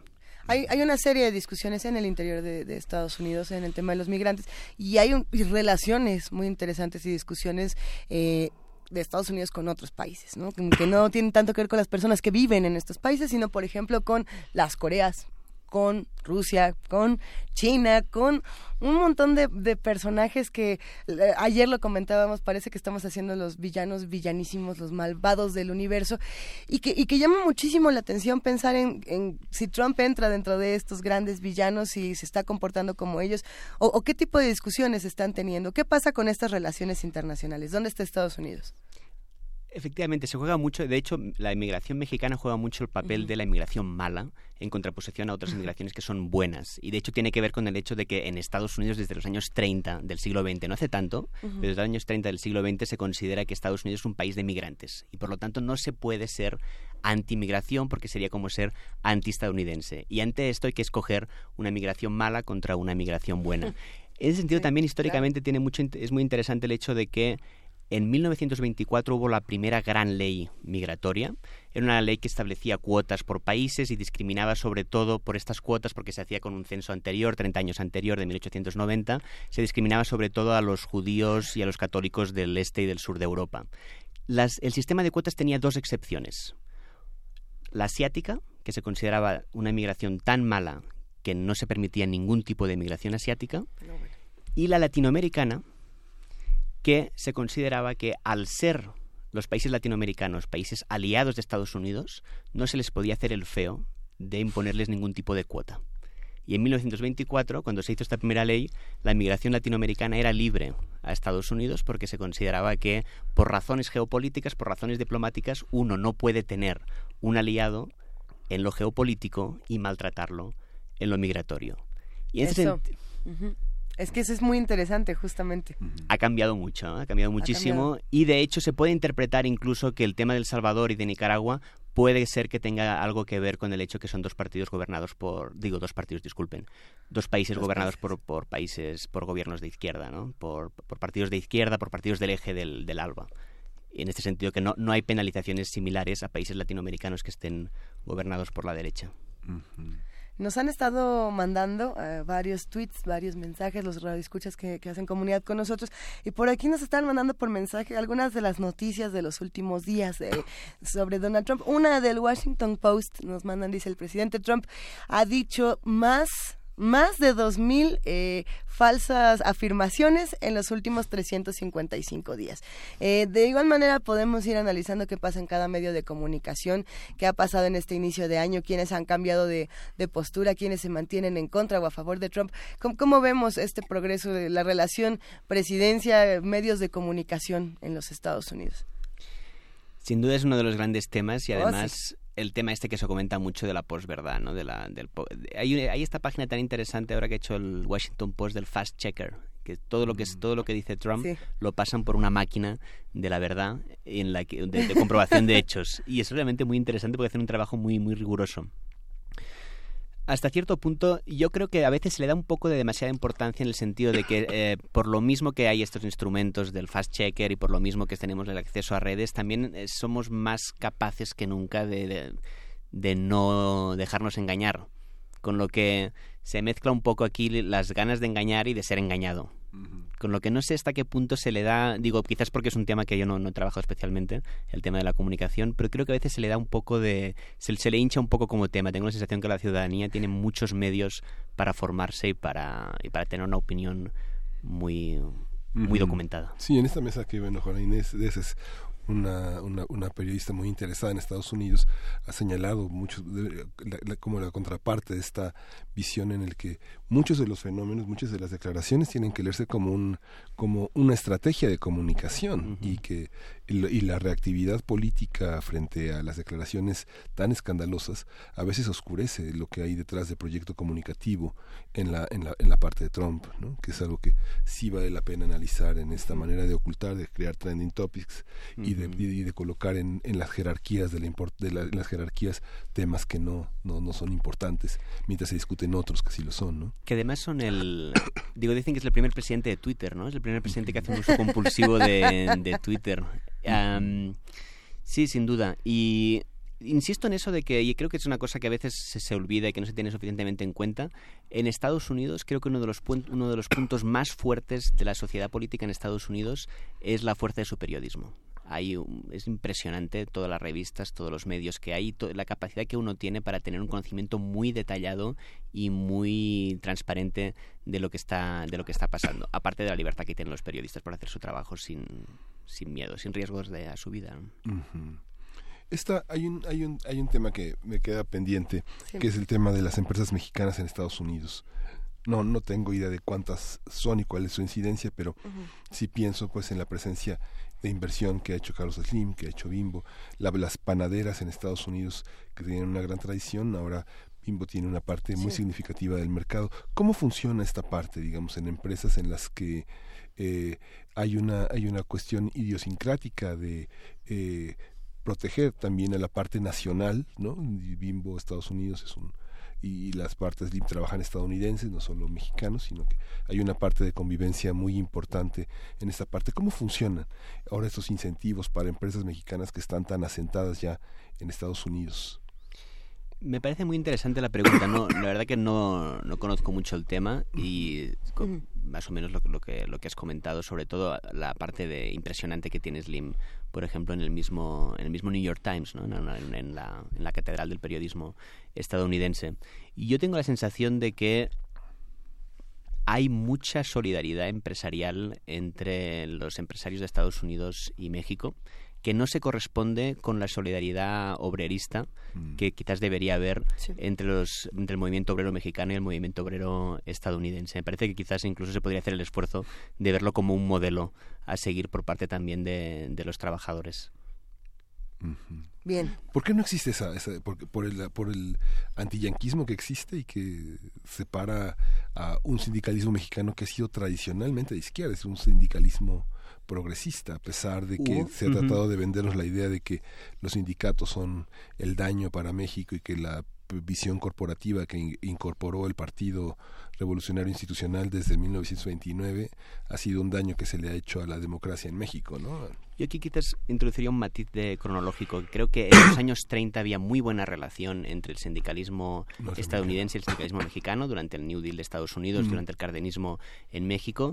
Y fue después, en los años 40, cuando, y eso creo que es algo que en el, en el desarrollo del capitalismo de posguerra en México y Estados Unidos hay una afinidad muy importante en este caso, cuando el sindicalismo tanto de Estados Unidos como de México en la posguerra no, es, no tenía la orientación socialista, la orientación obrerista, la orientación de una conexión política con un partido del trabajo importante, con un partido laborista, ni en Estados Unidos ni en México. Y una de las consecuencias de esta desconexión de los movimientos obreros respecto a un partido del trabajo era la de bajar el nivel de solidaridad internacionalista. Nos quedan unos pocos minutos para ir cerrando ya esta conversación, querido Andreu. Y, por aquí nos estaban escribiendo ya desde hace, desde hace un rato y lo comentábamos antes de empezar con esta nota, el tema del hashtag MeToo y de lo que se está haciendo en la industria cinematográfica de los Estados Unidos para combatir el acoso sexual. Eh, lo relacionan precisamente con esta frase de Donald Trump de grab them by the pussy. A estas mujeres hay que grab them by the pussy. y, bueno, eh, ¿qué pasa con esto? ¿Qué tan comprometida está la sociedad eh, con causas como esta en un momento tan importante en este inicio de año o no, qué tan hipócrita puede ser la reacción según eh, los franceses. En fin, se ha dado una controversia rica e interesante para ir cerrando.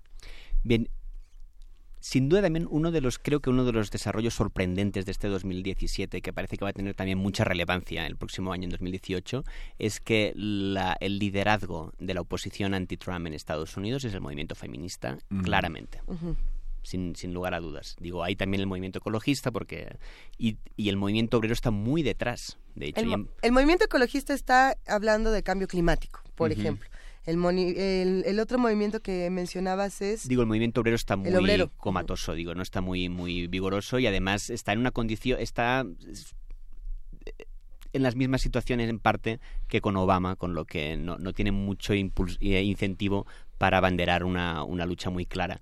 Lo que sin duda ha sido sorprendente y ha sido muy interesante y muy aleccionador, inspirador, ha sido el liderazgo del movimiento feminista en este 2017, que ha tenido muchas consecuencias. Sin duda, el hecho de tener un presidente que ha sido acusado por 16 mujeres de ser eh, acosador ah, sexual ha sido uno de los seguro, seguro vaya sido uno de los incentivos para que también haya pasado eso en Hollywood, para que las movilizaciones callejeras estén lideradas principalmente por mujeres feministas y sin duda va a ser y estoy casi seguro en eso creo que es una predicción muy muy prudente va a seguir este liderazgo en, en 2018. Entonces sí vamos a empezar a pensar en Oprah for President. Digo, nada más para cerrar, para regresar al principio de esta conversación, realmente va a haber una posibilidad de que eh, una mujer feminista, digo, a que finalmente se dedica al reality show y a estas cosas, pero bien podría ser, bien podría ser y además este año finalmente creo que sí va a ser el año y en ese sentido los tiempos políticos en Estados Unidos eh, se mueven con mucha antelación a lo que son las elecciones, va a ser el año en el que se va a perfilar quién va a ser el contrincante, el contrincante de Trump para 2020, con lo que seguramente va a ser otra cosa, digo, la única cosa que nos hemos dejado quizás para otro día es el tema de Corea del Norte, pero finalmente eh, el 2018 creo que va a ser determinante en inmigración, en economía, en quién va a ser el, candidato anti-Trump de 2020 y también en el tema de Corea del Norte. No, dejes Corea del Norte, podemos un minuto hablar un poco de Corea del Norte. Es que este botón, este, este, botón grande, este botón pequeño que fue tan eh, para la opinión pública, ¿cómo, cómo eh, en la semana abordamos el tema de Corea del Norte y las dos Coreas?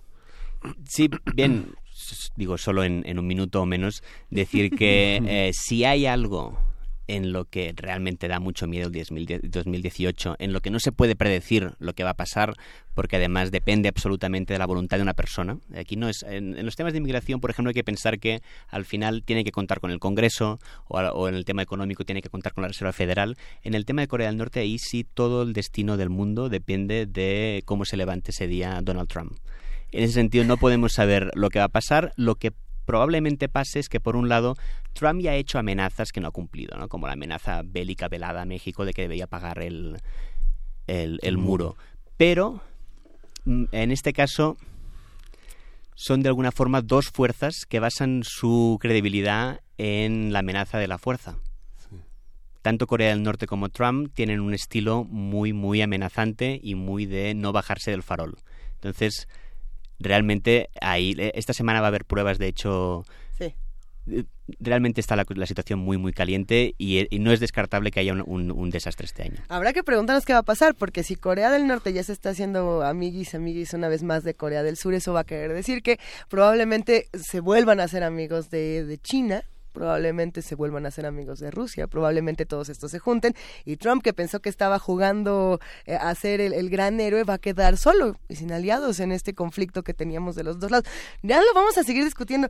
Andrés pasa, qué buena conversación. Muchísimas gracias por hacer este gran mapa de lo que está ocurriendo en tan solo 10 días de enero de 2018 en Estados Unidos. Muchas gracias a ustedes por la invitación. Sí, gracias, Andreu. Qué placer. Vámonos ahora con una mini producción para respirar un poco y para regresar a nuestro país, para, res- regresar para- a América para- Latina. Para respirar un poco, Lisa. ¡Qué Los cosa! nadies de Eduardo Galeano en la voz de Margarita Castillo. Ay, nada más. Un abrazo, Margarita.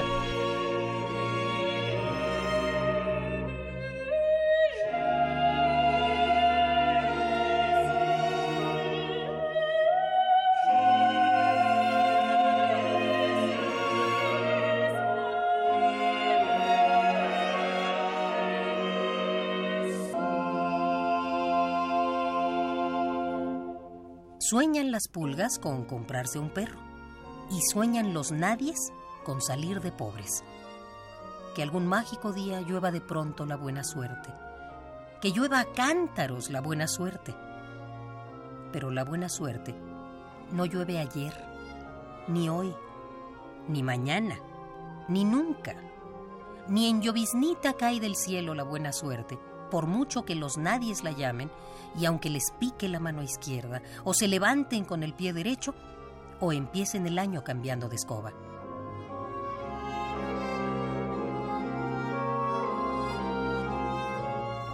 Los nadies. Los hijos de nadie, los dueños de nada. Los nadies. Los ningunos, los ninguneados, corriendo la liebre, muriendo la vida, jodidos, rejodidos. Que no son, aunque sean. Que no hablan idiomas, sino dialectos.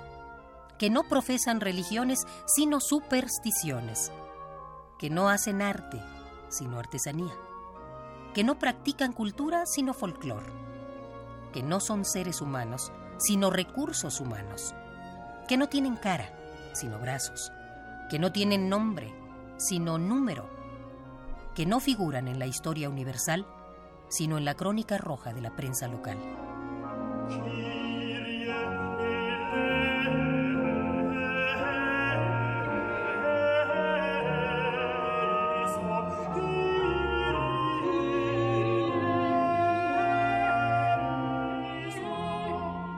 Los nadies, que cuestan menos que la bala que los mata. Los nadies, que cuestan menos que la bala que los mata.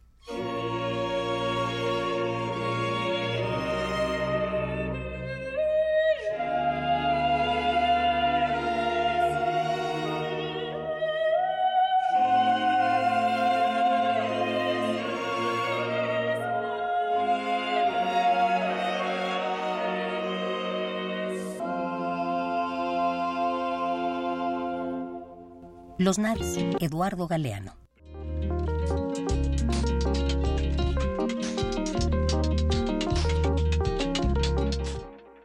Seguimos aquí en primer movimiento a las 8 de la mañana con 49 minutos. Recibimos algunos mensajes en los últimos días que nos estaban preguntando, querido Miguel Ángel, por recomendaciones literarias.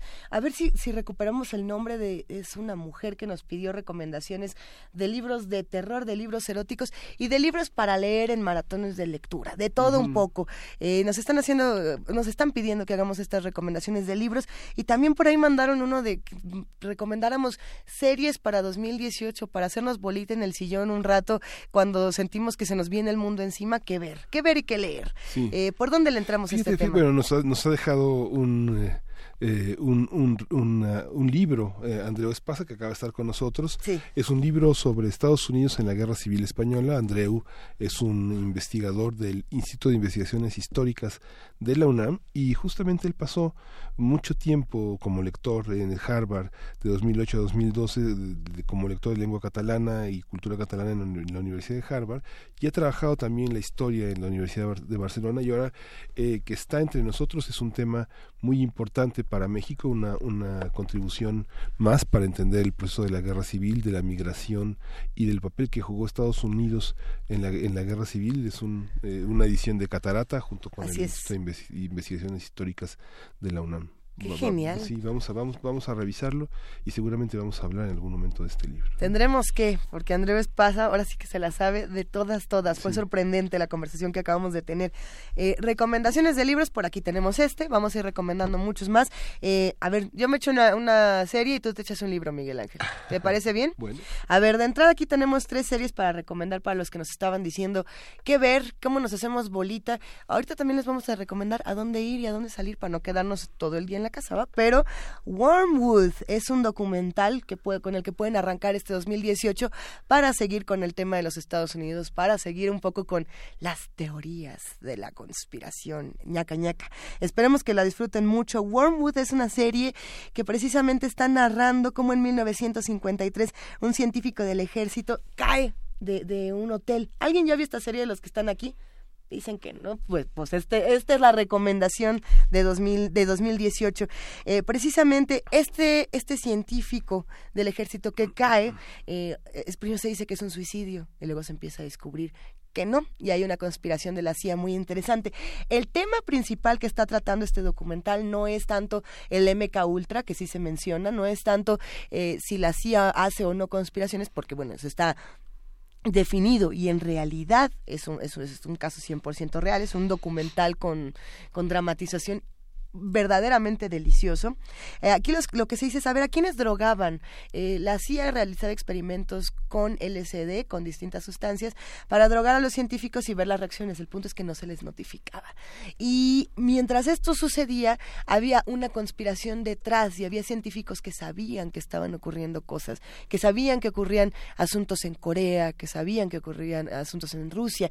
No les vamos a adelantar mucho más, pero sí les hacemos esta recomendación de que vean Wormwood. La pueden encontrar en Netflix y ya les iremos contando mucho más. ¿Tú tienes algún libro, Miguel Ángel? Sí, uno y uno. que- Nos echamos un mano a mano. Fíjate que bueno, es, es, es, uno, es uno y uno, pero en realidad es uno que son tres. ¿no? Hay Eso. un- Hay, un, libro que apareció en- es eh, de los productos de la Dirección de Literatura de la UNAM, Ajá. que es una, una edición muy importante alrededor de la crónica, es una es un trabajo eh, que, que reúne una historia de la crónica en México a través de dos tomos muy muy importantes que se llaman Crónica número uno, así de sencillo, y Crónica número dos, que son dos tomos que Felipe Restrepo Pombo y este ha, ha participado en la dirección de literatura eh, como editor de este de ese trabajo que es eh, tan importante y sobre todo tan importante para el trabajo que hacemos el segundo tomo este está realizado por Gustavo Jiménez Aguirre que es el compilador y bueno es una es un trabajo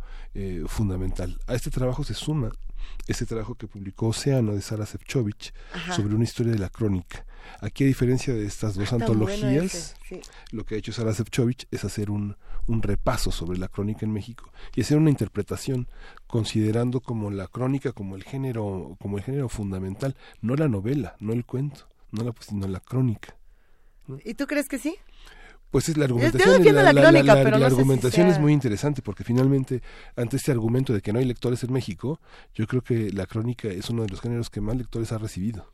Y, y- y en defensa de la crónica, de igual manera, creo que redes sociales nos ha ayudado a hacer crónicas y, y a, y a formar nuevos escritores, ¿no? Aquel que dice que nadie lee, bueno, pues yo, yo sé que no es la mejor manera de hacerlo, ¿no? Pero entrar un rato al Facebook, uno no tiene ni Facebook. Sí. Pero entrar un rato, darse el tiempo de leer estas cosas, muchas de ellas son crónicas que la gente no sabe ni siquiera que está escribiendo y de ahí han salido muchos jóvenes autores que dicen, ¿por qué no? ¿por, Sí. ¿por qué no aventarme a escribirlo? ¿no? La Sí. crónica creo que será un género que los jóvenes van a explorar de una manera inimaginable. Sí, porque contando lo que le está pasando a uno, en realidad uno está terminando de contar lo que le está pasando a todos, ¿no? Exactamente. Y es algo que nos identifica y que nos, de alguna manera, nos replica de una manera eh, muy original, ¿no? En el sentido es. que cada uno encuentra su propia experiencia en la experiencia compartida con los demás, ¿no? Y la crónica, pues, sí es importante. Miles de páginas leídas por millones de mexicanos en esta parte.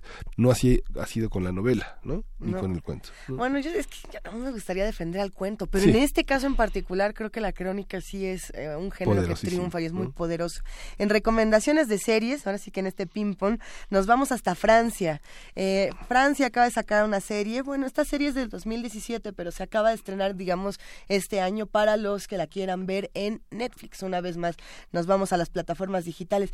Si tienen una recomendación que no sea plataforma digital, como los programas de TV UNAM, ya nos cuentan. Pero bueno, a ver, eh, La Mantis es una serie francesa de una asesina serial que lleva 25 años en la cárcel. De nuevo, no se las vamos a adelantar, pero es una verdadera delicia. Su hijo eh, ha negado, digamos, a, a su madre debido a que, pues, esta mujer mataba a personas de manera criminal, espeluznante, brutal, imitando animales, como la mantis que le quita la cabeza a, su pareja, como distintos insectos que eh, secretan sustancias altamente venenosas, como los cocodrilos que ahogan a sus víctimas. Así, a esas cosas son las que hacía la mantis. Y bueno, tiene un imitador. Eh, la serie comienza cuando se descubre un imitador de la mantis 25 años después. Y, y ustedes saben que estos thrillers franceses, en novela, en serie, en película, en cualquier eh, plataforma de, de lectura de estas narrativas, es maravillosa. Eh, la actriz Carol Bouquet me parece que además hace un trabajo genial. Si bien algunos han dicho que el final de esta serie eh, causa una profunda decepción, a mí me encantó. Bueno, y- es más, a lo mejor es el primer capítulo. Ya, ya saben qué va a pasar. No importa, No, no son importa. estos recorridos, son estos diálogos, eh, es conocer eh, este otro lado de cómo se vive en las prisiones, de cómo se hacen las fugas en, en Francia. La recomiendo muchísimo, La Mantis, de nuevo la pueden encontrar en Netflix y además está siguiendo este formato de miniserie que a- te- te- me parece muy válido. ¿no?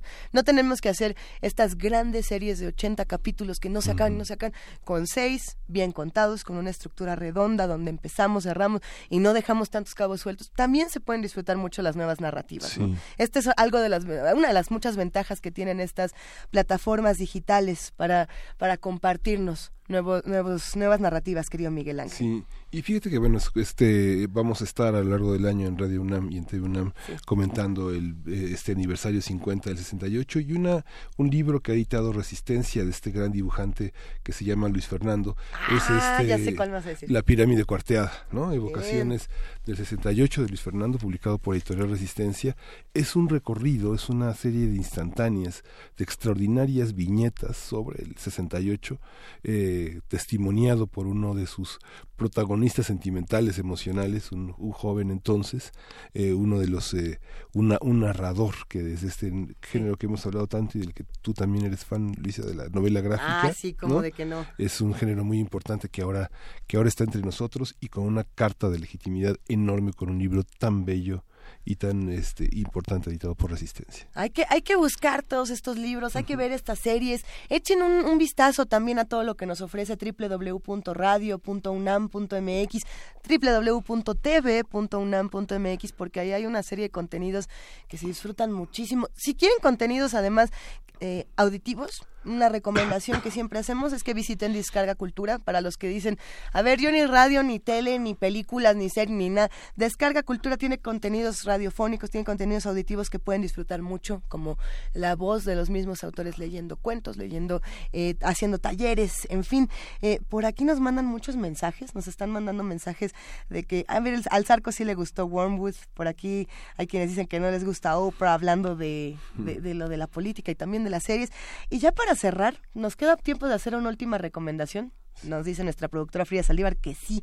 Eh, yo creo que todos los que estamos por aquí ya la vimos y si no, hay que, hay que hacerlo.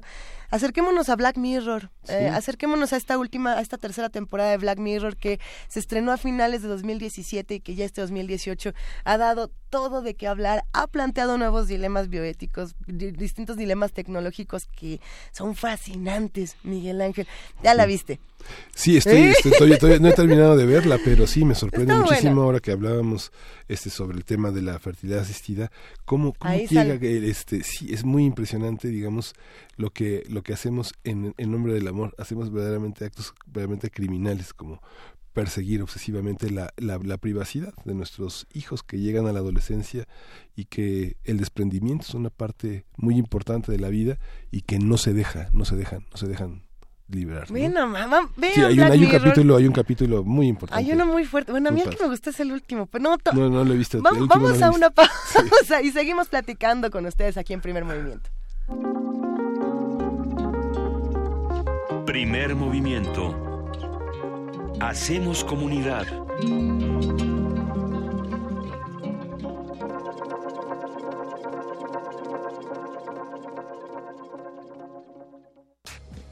Cine, teatro, danza, museos, La oferta cultural de la Ciudad de México es una de las mayores a nivel mundial. ¿Te gustaría planear un fin de semana inolvidable? Escaparate 961. La UNAM y la Ciudad de México en un solo lugar. Sintonízanos todos los viernes a las 3 y cuarto de la tarde.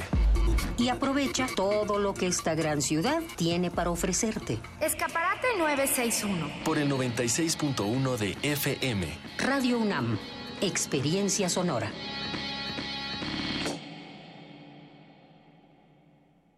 El INE informa el resultado del monitoreo de la UNAM a noticiarios de TV y radio sobre precampañas de elecciones federales 2018. El tiempo destinado en minutos a cada partido del 14 al 24 de diciembre fue PAN 473, PRI 707, PRD 482, PT 389, Partido Verde 385, Movimiento Ciudadano 352, Nueva Alianza 459, Morena 753, Encuentro Social 653. Consulta monitoreo 2018.ine.mx. El Tribunal Electoral de la Ciudad de México trabaja antes, durante y después de una elección, porque además de defender tu voto, te atiende si no se respetan tus derechos político-electorales. Imparte justicia cuando existen inconformidades en elecciones internas de partidos políticos, comités ciudadanos y consejos de los pueblos. Además resuelve controversias en elecciones de autoridades en la Ciudad de México y en consultas ciudadanas. Tribunal Electoral de la Ciudad de México. De principio a fin, justicia en tu elección. Él es Ricardo Anaya. Quiere ser candidato a presidente de México. Ha enfrentado al PRI como pocos. Ese PRI corrupto que le ha fallado a México se tiene que ir. Defendió a México en Estados Unidos. Es insulting and unacceptable. Y también en Canadá. La plus competitive de todo el mundo. Siempre tiene presentes a sus hijos y a su esposa. Para él, las familias mexicanas son lo más importante. Escribamos juntos una nueva historia. Ricardo Anaya, precandidato a presidente de México. PAN. Mensaje dirigido a militantes del PAN. Saborear una paleta o sellar una carta. Para ser gracioso o ser grosero. Para ser amoroso o para ser muy amoroso para reír y para hablar. Las posibilidades de la lengua son infinitas. Muerde lenguas, letras, libros y galletas. Lunes y miércoles, 20 horas. Por el 96.1 de FM, Radio UNAM. Durante años hemos trabajado en proteger el medio ambiente y lograr nuestras propuestas. Entendimos que protegiendo solo el medio ambiente, la otra mitad, la de tus necesidades básicas como tu economía y seguridad, requieren de mayor atención y mejores resultados. Soy José Antonio Amid, precandidato del Partido Verde a la presidencia. Soy un ciudadano sin militancia política y un servidor público con experiencia. Militantes verdes, apóyenme la votación interna y cuidemos juntos el ambiente entero de nuestro país. Partido Verde, dirigido a los tres tipos de afiliados del Partido Verde Ecologista de México e integrantes de su Consejo Político Nacional. En 20 años los servicios han empeorado. Antes la seguridad nunca fue un problema. El gobierno no le ha invertido al transporte público. En los últimos seis meses, cuatro asaltos al puesto. Se os ve cómo están las calles. Pues el tráfico ha empeorado horrible. En los últimos 20 años, todo cambió. Yo siento lo mismo que tú. Ya basta. Es hora de que esta ciudad grande se convierta en una gran ciudad. Soy Miquel Arriola y si ustedes quieren, yo puedo. Si nosotros queremos, Miquel puede. Mensaje dirigido a los integrantes de la Convención de Delegados del PRI. Tú, que cuando ves las noticias del gobierno actual piensas, ¿estaríamos mejor? Con ya sabes quién. A ti que durante el gobierno de Calderón pensabas, estaríamos mejor con ya sabes quién. A ti que después de ver lo que hizo ya sabes quién en la Ciudad de México, llevas 12 años pensando que estaríamos mejor con ya sabes quién. A todos ustedes les tenemos una gran noticia. Sí estaremos mejor y ya sabemos con quién. El PT está de tu lado. Juntos haremos historia. La revista de la universidad en radio. Te invitamos a escuchar esta serie, donde cada mes diferentes personalidades se darán cita para dialogar sobre los conceptos a los que se enfrenta día con día el ser humano. Música, extinción, revolución, palabras. Cada tema será abordado desde la visión de nuestro invitado semanal. Dialoga con nosotros todos los jueves a las 16 horas por el 96.1 de FM. En el papel, en la pantalla, en las ondas y en la web. La revista de la universidad abre el diálogo en Radio UNAM. Experiencia sonora.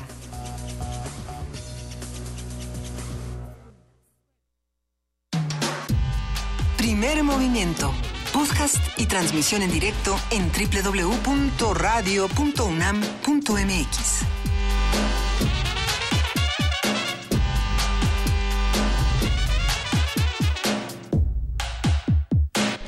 Y ya son en este momento las 9 de la mañana con 6 minutos, ¿sí? Ya con 6 minutos de miércoles 10 de enero. Apenas es miércoles. Apenas es miércoles, pero ya es 10 de enero. O sea. ¿Qué está pasando? El tiempo está avanzando de una manera muy extraña, pero por lo menos en esta cabina lo disfrutamos muchísimo, querido Miguel Ángel. Sí, y justamente hoy vamos a, eh, estuvimos hablando de, de, de libros, de recomendaciones la, la hora pasada de Estados Unidos. Así es. Y tenemos dos libros para regalar, esta vez por teléfono dos libros eh, que son eh, el, el, libro es el Virgilio es de la Eneida de Virgilio. Esta versión de Rubén Bonifaz Nuño que es uno de los más grandes legados que le hace a nuestra lengua y a la universidad este gran poeta eh, que, que, perdimos hace ya uh, por lo menos tres años, Así años y que Bonifaz Nuño ha sido uno de los grandes maestros de, pues, de, la, de la poesía. Ahí están Vicente Quirarte, Bernardo Ruiz, Jorge Ruiz Dueñas, este, bueno. Hay que mandarle este, un gran abrazo. René Avilés, que tampoco ya está con ya. nosotros, pero... Gran maestro, eh, hay sí, pero es, uno, es una biblioteca Scriptum Grecorum e Romanorum mexicana. Un libro que hay que venir a por él a Radio UNAM, se trae su diablito porque, bueno, es un libro es pesado, un buen tabique, es, un rico tabique, tabique. Pero vale muchísimo la pena tenerlo para las generaciones que vengan a sus casas. Fuera del aire estábamos hablando de los mitos alrededor de la Eneida de Virgilio. Eh, hay, hay algunos que son muy interesantes, ¿no? Por ahí se decía, como de muchos otros libros, que este era un libro que, que Virgilio no quería que fuera leído, que no, no se sabe por qué, ¿no? Y son de esas leyendas que además uno pasa, a ver si sí. Decían que Virgilio no quería y que cuando estaba en su lecho de muerte dijo, por favor, que nadie lea la Eneida, no quiero estar vinculado a la Eneida y bueno, fallece. Años después la gente se pregunta, ¿y por qué? ¿Por qué no querrían que la Eneida fuera un texto eh, leído si se está hablando del viaje de Eneas y de, uh -huh. de Troya? Es, es, si no me equivoco, la huida de Troya. Uh -huh. Ahora, ahora le uh -huh. echamos un un, gran vistazo a esta, a esta bellísima edición. Y el punto es que justamente algunos dicen que Virgilio no quería estar vinculado a la propaganda política del, del emperador Augusto, que uh -huh. fue el primer emperador romano. Uh -huh. Entonces ahora sí que él dijo, no quiero que me estén utilizando para sus fines, uh -huh. me les voy. Pero bueno, la Eneida quedó y es un sí. libro que todos tenemos que consultar. Siempre hay que volver a los clásicos. Sí. Siempre, siempre, siempre. Sí. Ahí queda. ¿Cómo se va a ir? Se va por teléfono, ¿verdad? Sí, por teléfono. 55 36 43 39. Sigamos hablando de libros, sigamos hablando de palabras en Poesía Necesaria. Primer movimiento.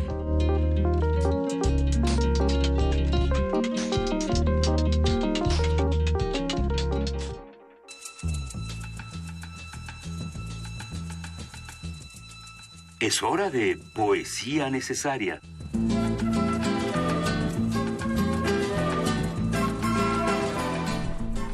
Llegó el momento de poesía necesaria, Miguel Ángel Quemain. Pues vamos a hablar, vamos a leer hoy un, un libro, el último, el último el último libro de Adriana Dorantes. Ella es una poeta muy joven y estudió literatura y ciencias del lenguaje en el claustro de Sor Juana. Nació en 85. Es, eh, tiene una maestría en literatura hispanoamericana en la Universidad de Guanajuato. Y este libro, No habrá puerta de salida, del que hablamos al, al principio, está editado por Abismos, casa editorial. Y tengo la fortuna de tener una, un libro de ediciones y punto, que es un libro de Adriana Dorantes, Entre Mares, a- a- entre mares Alados, que es un- una edición muy bonita para quien la ve en TV UNAM, un, un tríptico, un, un tríptico muy, muy, muy interesante. Podemos estirarlo para que... Sí. A ver, ok. No, bueno, ya creo que no lo, no lo estoy estirando nada bien. Los de TV una van a decir, árale, pues muchas gracias. Pero vamos a leer la culpa. Sí. Dice, pasé años expiándola, cargándola y cuidándola. Escuché decir que la culpa no se quita, pero sí se esconde, que entre la sal de los recuerdos se transforma. Nadie habló de trascender, pero mi culpa lo hizo, desapareció. A través de atmósferas congeladas busco aquello que ya no tengo. ¿A dónde voy a ofrendar mis ganas? ¿Cómo sobrevivo con esta mansa contetud? ¿A dónde voy? Mi vida era una orilla desgajada, un incendio interminable. Era un constante expiar de sangre negra, un quitarse la maldad encima. ¿Cómo soy ahora si he perdido mi rutina? Adriana Dorantes. Primer movimiento.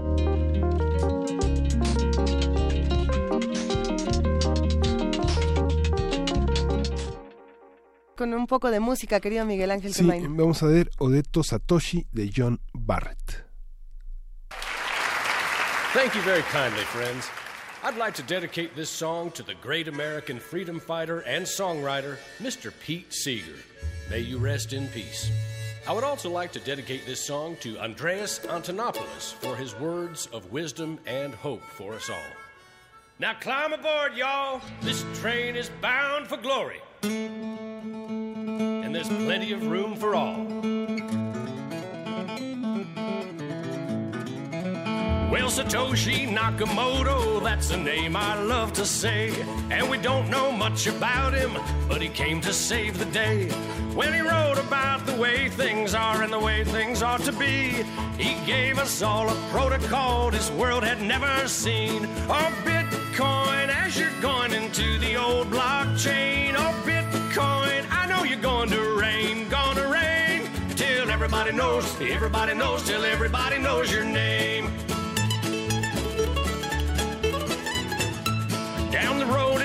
Told about the death of old Mount Gox, about traders trading altar coins and miners mining blocks. But them good old boys back in Illinois and on down through Tennessee, see, they don't care to be a millionaire, they're just wanting to be free. Our Bitcoin, as you're going into the old blockchain, our Bitcoin, I know you're going to rain, gonna rain, till everybody knows, everybody knows, till everybody knows your name.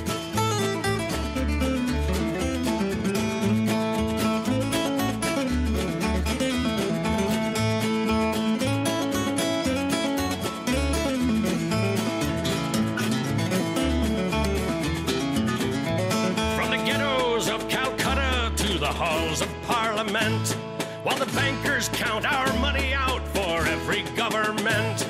Oh, Bitcoin flies on through the skies of virtuality, a promise to deliver us from age old tyranny.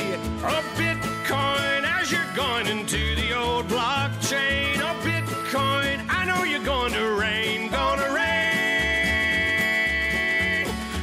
Everybody knows, everybody knows, till everybody knows your name. Till everybody knows, everybody knows, till everybody knows your. Give me some exposure. Everybody knows your name. Sing it. Oh Lord, pass me some more.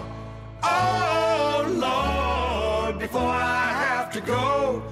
Oh Lord, pass me some more. Oh Lord, before I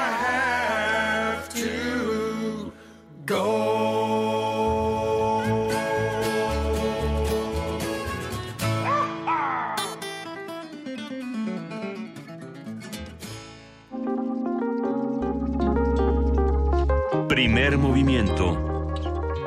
Hacemos comunidad.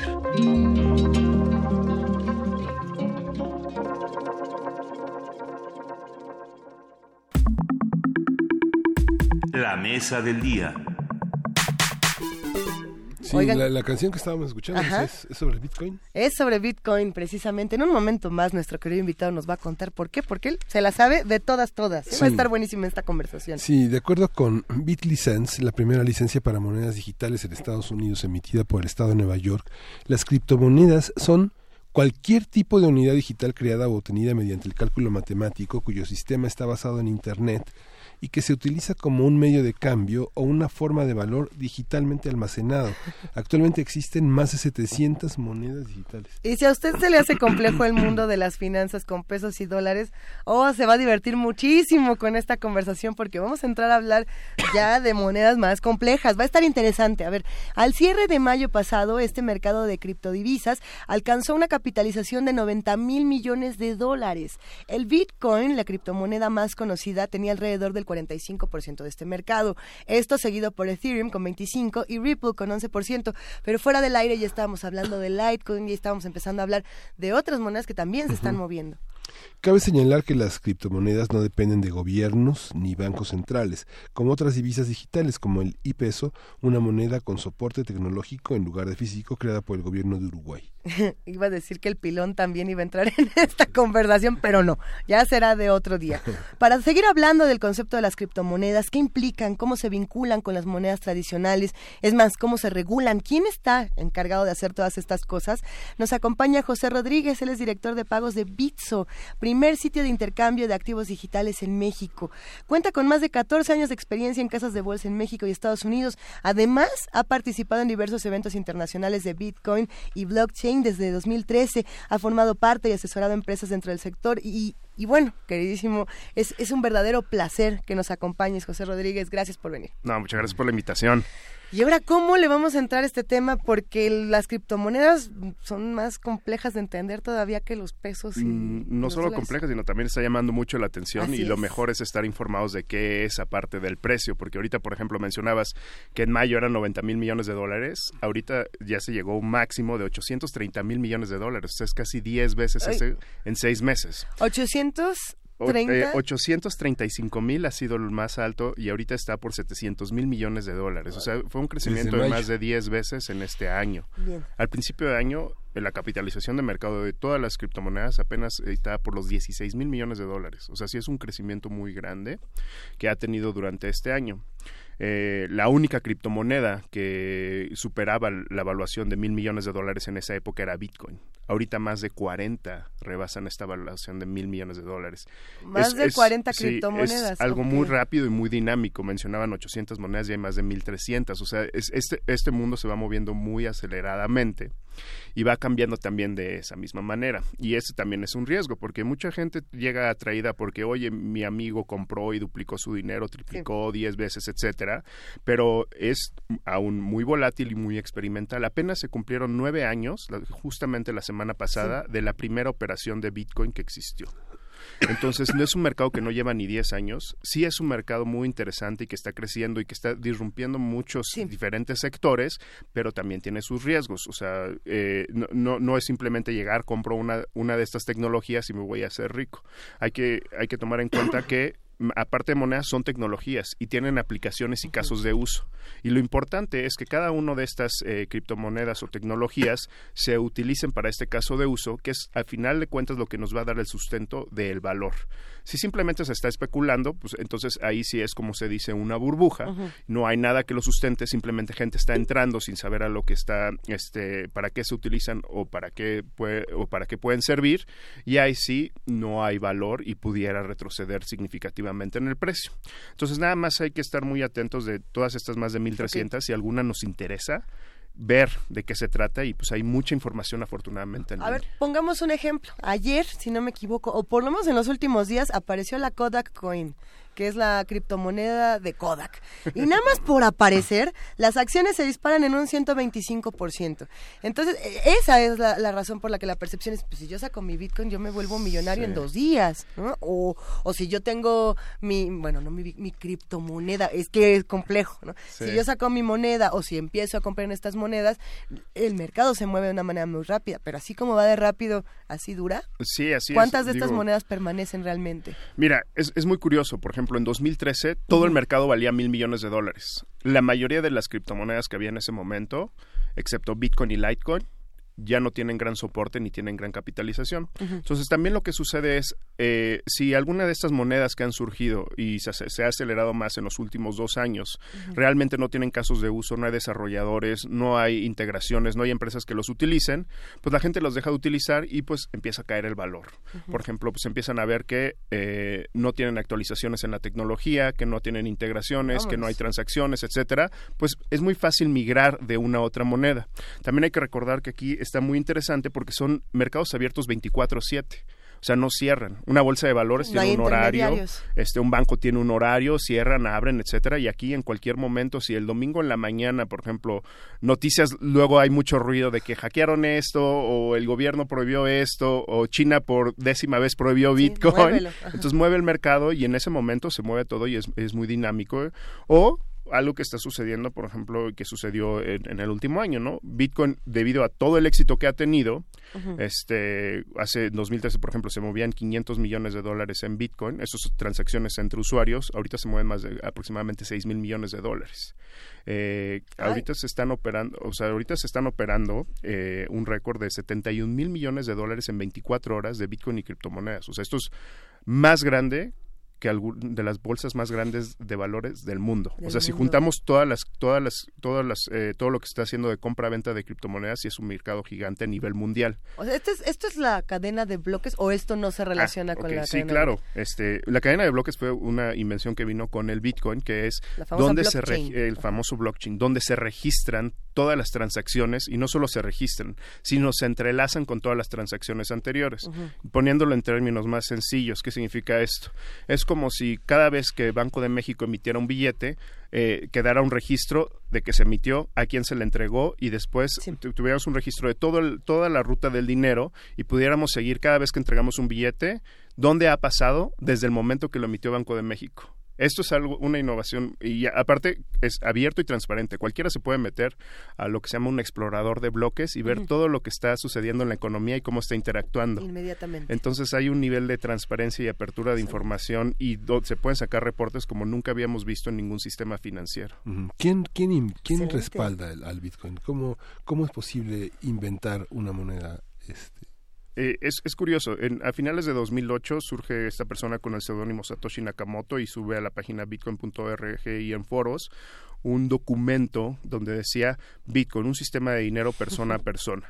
Y y pide apoyo ahí para que, para que le ayuden a construir este sistema y justamente la primera semana de enero de 2009 surge la primera transacción y tenía algunas eh, características diferentes. Esto surge después de la crisis de 2008 y des- después de que mucha gente pues está un poco este, en contra de cómo el sistema este, monetario está monopolizado por ciertos bancos, bancos centrales, etcétera, y quiere un sistema que pueda distribuir realmente este dinero entre las personas y quien quiera hacerlo sin que haya un gobierno, una empresa, una persona este, atrás de ellos. Entonces, en vez de hacerlo como es actualmente un banco, una casa de bolsa, un banco central, que es ser completamente cerrado y hermético y no dejar que nadie entre a tu sistema y que nadie lo vea, esto lo hace al revés, completamente abierto y distribuido y cualquiera puede participar y actualizar la tecnología sin cambiar su esencia.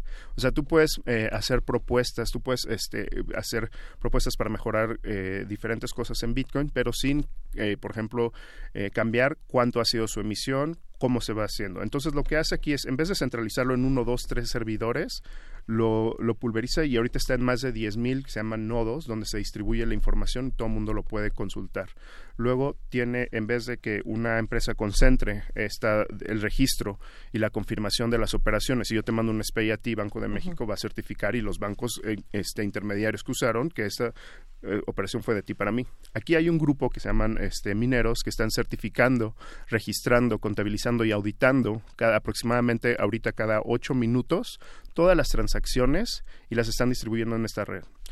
A- al contrario de un sistema financiero bancario, no puedes editar hacia atrás. Si tienes un error en un banco, pues simplemente editas, borras o mandas una cartita diciéndole me equivoqué y vamos a, vamos a editar este Ajá. registro. Esto es bueno y es malo. Si es un error, está bien, pero esto también puede hacer que un fraude se lleve a cabo con alguien que pueda manipular Justamente. los sistemas. Aquí no, aquí no puedes editar nada hacia atrás. Todos son desvío de definitivos. dinero o un lavado de dinero. A ver, eh, por aquí ya nos están mandando mensajes. Hay uno, está buenísimo. Cosimo Piovasco dice, mira Bartola, ahí te dejo criptopesos, pagas el Netflix, la banda ancha y la luz, ¿no? Y ahí te dejo tu criptopeso sobre criptopeso. Eh, en teoría, suena que todo esto es, es maravilloso, o bueno, por lo menos funciona perfectamente y está revolucionando la manera en la que vemos eh, las finanzas, en la que estamos viviendo la economía pero en la práctica funciona igual. Es decir, eh, no se ha prestado para malas prácticas por parte de algunos seres que habitan en la Sí. web y en diferentes espacios. Sí, claro. Y, y digo, un, un caso de uso muy sonado en 2011 a 2013 este, fueron de estos mercados este, negros ilegales. Sin embargo, pues usar Bitcoin para esto es una muy mala idea porque por lo mismo de que es abierto, transparente y que no se pueden modificar todos los registros, pues ahí queda registrado toda la interacción que hubo y pues prueba de ello es que ya han cerrado muchos de estos mercados negros, el FBI ha ido contra las personas y pues estas personas han terminado en la cárcel porque se les puede dar seguimiento, se les puede ver. Entonces, este, pues como cualquier tipo de dinero como cualquier este o sea, las personas deciden de qué manera lo van a utilizar, pero algo que sí es muy importante es que los casos de uso buenos son mucho más que los malos. O sea, por ejemplo, aquí este en, en, en México no hay tanto este de esta parte de deep web etcétera sí, sí hay un tema por ejemplo de personas que luego venden pirámides y usan este bitcoin pero pues es un mínimo comparado con otros casos de uso como pagos internacionales remesas pagos en líneas gente desbancarizada Eh, para el sismo tuvimos una campaña de, de donaciones y recibimos más de 1.2 millones de pesos a través de bitcoin ethereum y ripple Eso quiere decir que en México sí se usan las Sí. criptomonedas de una manera vertiginosa. Sí, así es. Mucho pago en línea, por ejemplo. Hay gente que no tiene tarjeta de débito o crédito y quiere pagar cosas en línea y usa Bitcoin u otras criptomonedas para hacer la- los pagos. ¿Y cómo? y- a ver, eh, digo, nomás ¿Qué se compra? ¿Qué, qué transacciones Ajá, hacen en ¿cómo se México? hace? Eh, Para, pues, para los simples mortales que quieren entrarle Es- al, al Bitcoin. o sea, la, la idea de esto es poder enviar valor como si Ajá. estuvieras enviando un correo electrónico. Entonces, este, hay desde aplicaciones, o sea, se están, se han hecho desde que empezó el sistema a simplificar el, el- el uso para que las personas puedan adoptarlo, ¿no? O sea, antes, si no eras un programador, no podías mandar un, un email, por ejemplo. Igual, hacía- igual Bitcoin, antes no era tan amigable al menos que fueras un programador. Actualmente tú puedes entrar este, y bajar diferentes aplicaciones que sirven como carteras, que es ahí donde puedes almacenar tu dinero y posteriormente nada más escaneando un código y poniendo la cantidad y poner envío, la transacción ha sido completada. Posteriormente llega todo este proceso que, que, que- comentamos, que es confirmarlo y propagarlo entre la red y entonces ya la operación es definitiva. Entonces, en eh, este, una operación queda ahorita ya este, registrada en la red y en aproximadamente 8 o 10 minutos, bueno, en Bitcoin hay otras tecnologías que son más rápidas o más lentas, ya queda liquidado definitivamente para que puedas utilizar este dinero. A ver, eh, brevemente, nos están mandando algunos mensajes para preguntar qué se hizo con, con los donativos para el, para el sismo. Ah, claro. ¿Qué se Este, hizo desde Bitcoin? Pueden entrar a nuestro blog, blog.bitso.com, ahí pusimos los resultados. Incluso pueden, les, les pusimos un paso a paso para que bajen los, los este, comprobantes de Banco de México y también para que puedan auditar y ver todas las carteras, las tres que utilizamos, Bitcoin, Ethereum, Ripple. Eh, 50% se fue a la Cruz Roja Mexicana y 50% se fue a una fundación llamada Fundación Comunitaria Puebla, que está reconstruyendo casas precisamente.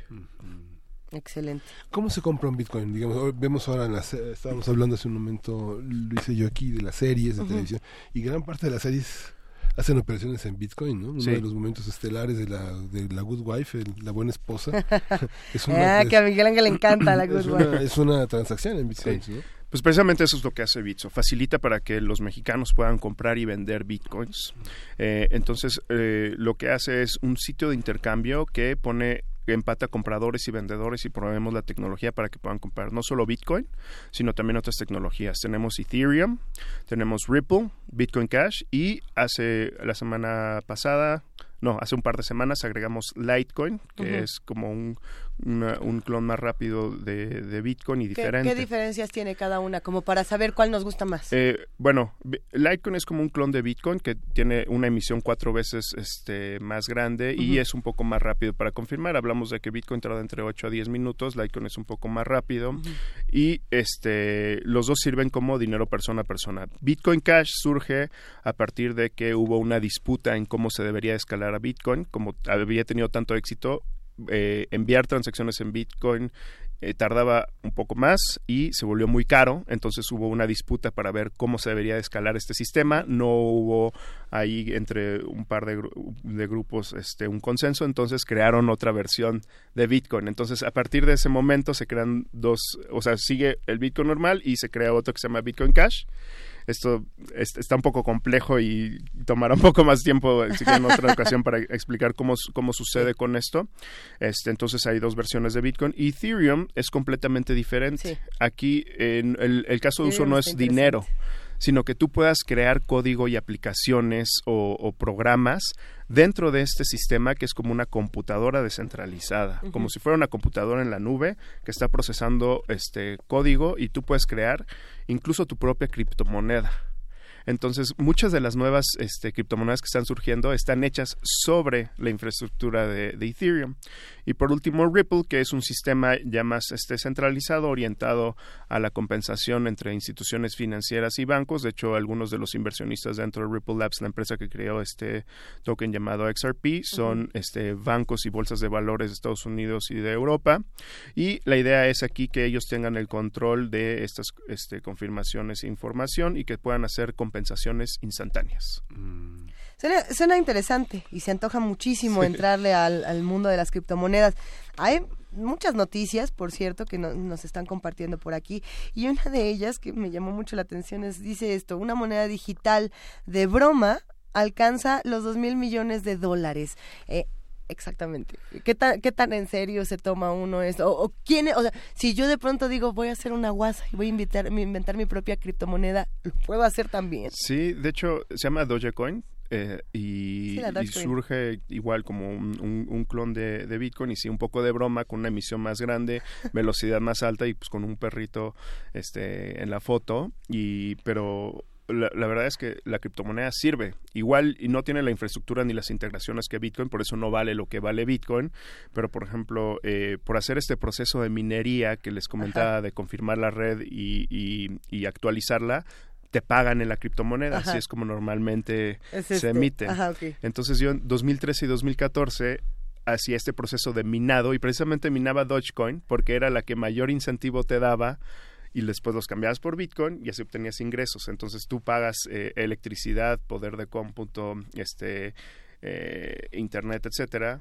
generas un ingreso haciendo la minería y lo hacíamos en Dogecoin porque era la que era más rentable y posteriormente, pues después de eso hacíamos este eh, la conversión. Y sí, ahorita ah, más de 40 monedas han rebasado mil millones de dólares, siendo como comenté al principio del año pasado, solo una era Bitcoin.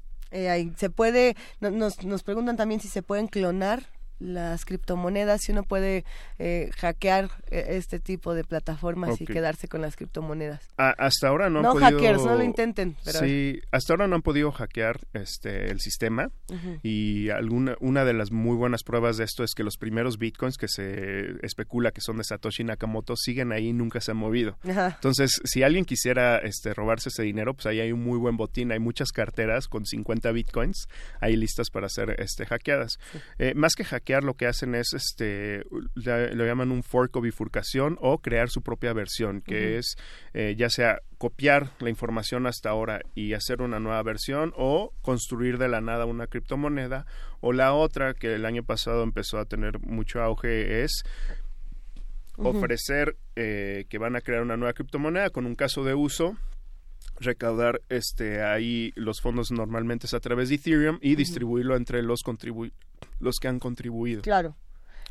que más o menos así es como podría ser lo de Kodak, o sea, si a ti te interesa la moneda La de Kodak, manda fondos a esta dirección y se, re- y se reparte proporcionalmente entre los participantes. A ver, eh, por aquí tenemos, está lo que pasa en México. Ya platicamos un poco de cómo se mueve eh, la criptomoneda en nuestro país, de cómo se mueve en otros países. ¿Qué pasa con los que la persiguen y los que la investigan y los que no están de acuerdo? Las autoridades, por ejemplo, de Venezuela, las autoridades de Corea del Norte y de muchos países que dicen, pues aquí no va a entrar y no Sí. queremos, y además eh, de, de que entra, entra, porque no hay manera de impedirlo, pero no queremos que las criptomonedas entren a nuestros países. ¿Por qué? ¿Qué pasa ahí? Eh, pues mira, por una parte es eh, crear este cambio de que pues, la moneda tiene que ser controlada por el gobierno. Ujú. Y entonces pues es la única moneda que se puede usar y se puede usar para compensar. Entonces eh, pone un, un, poco esto este en contraposición de que pues esto es una moneda que no está controlada por ningún gobierno y que no está controlada por ninguna empresa y que al contrario es para quien quiera usarla y es libre y abierta y un software libre, etcétera. Si ha habido alguna resistencia, este, afortunadamente en México uh, no, ha, no ha habido este, ninguna prohibición ni nada, solo advertencias uh -huh. y precisamente se aprobó en el Senado eh, la, la, parte de, de, de, la ley FinTech que incluye esta clasificación. Ahorita está en la parte de diputados sí. y pues donde ya se va a dar un poco más de claridad de qué es y cómo se utiliza y también para nosotros eh, incluirnos en esta ley. Hay algunos países, muy pocos, que en algún momento lo han prohibido como Ecuador, Venezuela, bueno, Venezuela tenía el Petro, si no me equivoco. Pero... pero cambió el Ajá. discurso de este Maduro. Antes estaba persiguiendo a todas estas personas que hacían minería, incluso incautó algunos, algunos equipos y metió a la cárcel. Sí. Ahora, al contrario, quiere hacer un registro de todas las personas que están haciendo minería, probablemente para, comprarle, para cobrar un impuesto y para tener algo de control, pero ya los va a dejar operar y propuso crear Petro que se especulaba podía ser también utilizando la tecnología de Ethereum. Entonces, este es, es, interesante que por lo menos cambie la visión y que vean cuáles son las bondades de la tecnología más que estar viendo, oye, una persona quizá lavó dinero, siendo que puedes beneficiar a 50 millones que no están desbancarizadas y que no tienen servicios financieros y por esta una persona que, eh, que quizá quieres perseguir estás dejando fuera de nuevamente de una economía a todas estas personas. Ahora que lo que puede pasar es que haya una fiebre de regularización, ¿no? Que todo el mundo diga, es que ahora hay que regularizar eh, todas las criptomonedas en cada país para que todos tengamos una vez más que es una posibilidad esto, ¿no? Sí, de, de hecho, en, en, la propuesta está de que Banco de México va a decir cuáles sí y cuáles no, porque sí puede suceder que salga una nueva criptomoneda y que el equipo sea muy este cuestionable o que sea una estafa, etcétera, y que pues, ni siquiera sea una criptomoneda, nada más se montaron en la tecnología para montar algo, que eso es el riesgo que este que fue la última advertencia que hizo Banco de México y, y han sido las advertencias que ha hecho este diferentes países. Entonces, eh, también hay que buscar, y eso es la razón por la cual luego nos dicen, oye, ¿por qué no listan más monedas? Pues primero que sí tenga atracción, casos de uso, que no vaya a ser nada más una euforia del momento y que uh -huh. en unos meses ya no tenga nada de soporte, que haya desarrolladores ayudando a esta tecnología y que realmente se esté utilizando para algo. Entonces, por eso es como, como vamos seleccionando qué criptomonedas este, listar y no listamos indiscriminadamente cualquier criptomoneda. Uh -huh. Esto va a convertir a PayPal en un jeroglífico para la pirámide de Keops. ¿Cómo funciona PayPal en relación con esto? Mm, so, pues, esto porque es un sistema de operaciones financieras sí, muy, muy, eficaz en todo el mundo. Digo, ¿no? digo Pay, PayPal es más un sistema de registros electrónicos que permite compensar transacciones entre sus usuarios. Con cuentas fijas y estabilidades sí, locales. Eh, dos, dos de sus grandes inversionistas originales, este, por ejemplo, Peter Thiel anunció que pues, tiene un fondo desde 2012 y que ha invertido muy fuertemente dentro del mundo de criptomonedas. Este, PayPal, por ejemplo, hace uno o dos años empezó a abrir sus APIs, que es este, est eh, estas interfaces para que programadores puedan integrarse a su red. Y hay una gráfica que salió desde 2013-2014 donde comparan a PayPal y a Bitcoin en cuanto a innovaciones tecnológicas y repo repositorios que tienen en GitHub, que es donde van los programadores eh, haciendo todas las actualizaciones. Y si tú ves PayPal contra Bitcoin, Bitcoin empieza a tener un crecimiento exponencial y PayPal empieza a quedarse muy rezagado. Entonces, este al, en Estados Unidos eh, sí llegaron a aceptar este pagos con Bitcoin y pues lo que va a hacer es eh, eh, agregar estas opciones para tener más maneras de entrar y salir el dinero y facilitar el envío de dinero y pues a final de cuentas lo que se busca con esto es reducir los costos y quitar intermediarios. Uh -huh. Uh -huh.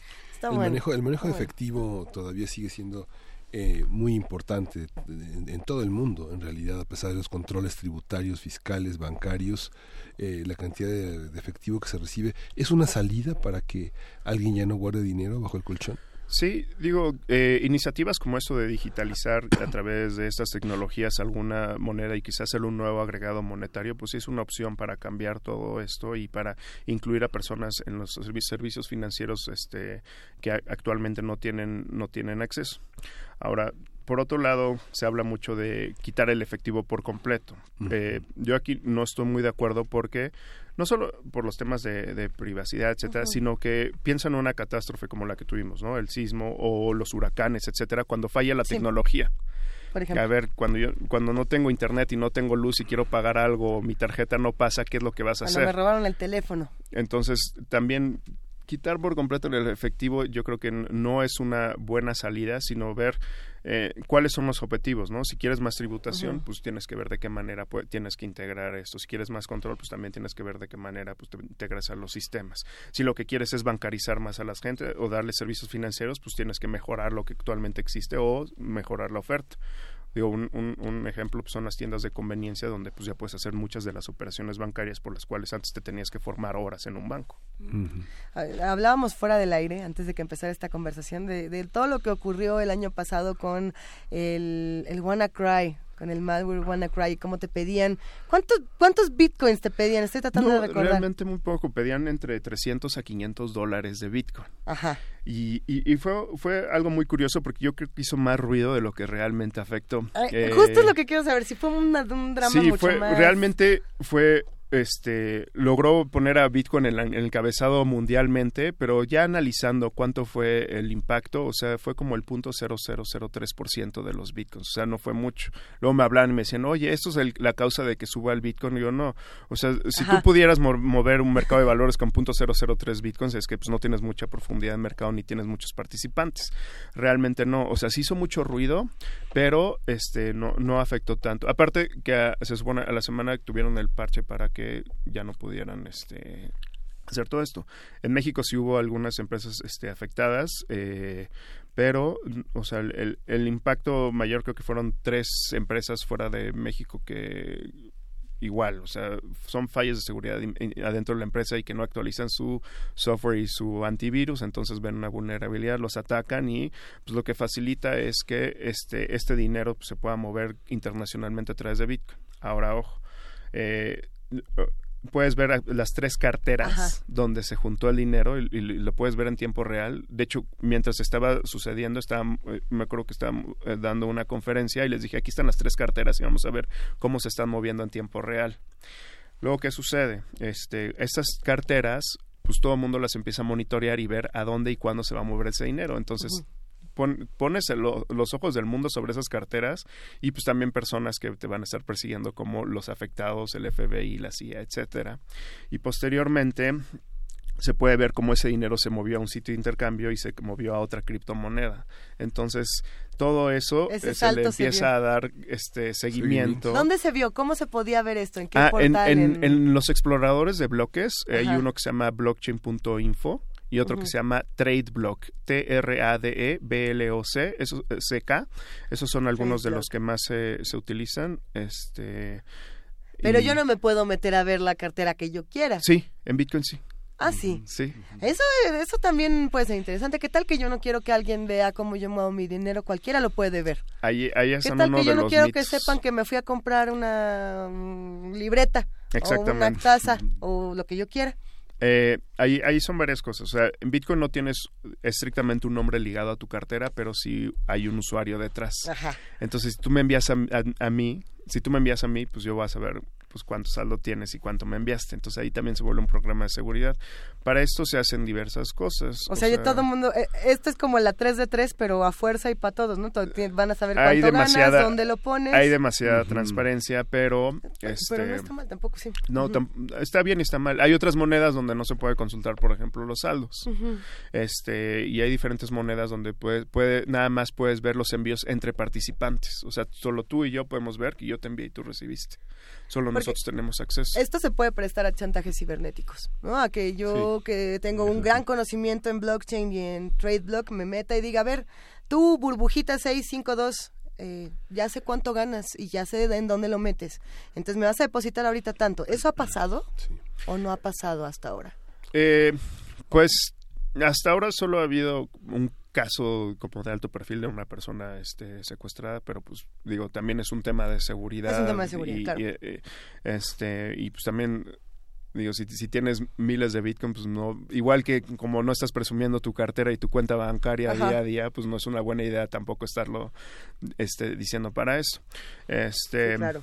Claro, claro. Por, por- por otro lado, este, sí hay diferentes cosas que puedes hacer, ¿no? O sea, si, si tú eh, tienes una buena cantidad de bitcoins, pues no vas a usar esa cartera para los pagos del día a día. O sea, hay, hay, hay unos, hay software y hardware, por ejemplo, o hay unas carteras físicas que agregan más puntos de seguridad todavía a la red de Bitcoin que ya es suficientemente segura para que no puedan extraer tan fácilmente tus, este, tus bitcoins y diferentes criptomonedas. Entonces aquí no solo necesitas accesar con códigos, este, con, con PIN, código y password, sino también estos son unos dispositivos físicos.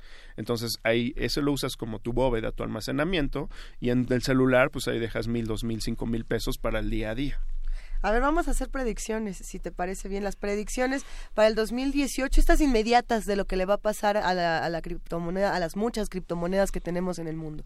Pues mira, ¿Qué- qué lo podemos primero, esperar? Lo, lo primero es si sigue esta tendencia este año y muy próximamente vamos a rebasar un trillón de dólares en capitalización de mercado. Oh, bueno. O sea, como mencionas, son 860 mil millones de dólares. El máximo ahorita está en 700 mil millones de dólares, que lo pone, o sea, si lo, si lo hiciéramos un comparativo con este Producto Interno Bruto de países, estaría por abajo de Turquía y México ahorita. Si rebasara el 1.1 millón, 1.1 trillones de dólares, de acuerdo a las cifras del año pasado, estaría ya del tamaño de la economía de México. Entonces, muy probablemente este año veamos este, esta, es, todo, el, todo el mercado de criptomonedas llegando a 1.300 millones de dólares. Se van a seguir viendo más este, nuevas criptomonedas con diferentes casos de uso. El año pasado empezamos a ver este, que muchas de ellas ya no son precisamente para su uso monetario este, ni, ni, ni como moneda, sino más bien como tecnología e infraestructura. Eh, y otra cosa muy importante que sucedió el año pasado es que se empezaron a listar futuros en las bolsas de Chicago de Bitcoin, entonces probablemente este año ya podamos ver un producto en una bolsa de valores eh, que se- como una acción que se llama un ETF que llevan desde 2013 en aprobación, llegando a bolsas de, ma- de- de valores este, principales como New York Stock Exchange y Nasdaq. Si eso sucede, podríamos ver a Bitcoin en la bolsa mexicana de valores. ¡Ay! Perdón, el grito de la emoción. Es que son Sí. muchos. Y todo esto en 2018. Sí. Es Y- posible. Y, sí, y, ahorita lo que están haciendo es que debido a, toda, a, todas estas, digamos que aprobaciones y este y aceptación en los en estos mercados que se llaman mercados reconocidos de valores, pues llegan todos estos lo que se llaman inversionistas institucionales que son fondos de pensiones, fondos de ahorro, este casas de bolsa, bancos a entrar ya no a un sitio de intercambio de Bitcoin, sino a través de estas bolsas de valores. a, a un inversionista le da intereses le da No. qué gana no gana no gana como en una cuenta digamos que es como el oro, o sea, y como el pez. Bueno, el, el oro y, o sea, tú ganas por la fluctuación o pierdes por la fluctuación. Ajá. Si tú entraste, por ejemplo, a- hay algunas que han tenido muy buen rendimiento, la mayoría del año, la verdad, el año pasado fue un excelente año para la mayoría de las criptomonedas, casi todas ganaron. Entonces, este, por ejemplo, tú tienes a, Ethereum que hace un año valía 200 pesos y ahorita vale 30 mil pesos. Entonces tú ganaste más de 100 veces. Esto no es algo que sucede siempre y pues hay mucha gente que llega atraída por esto.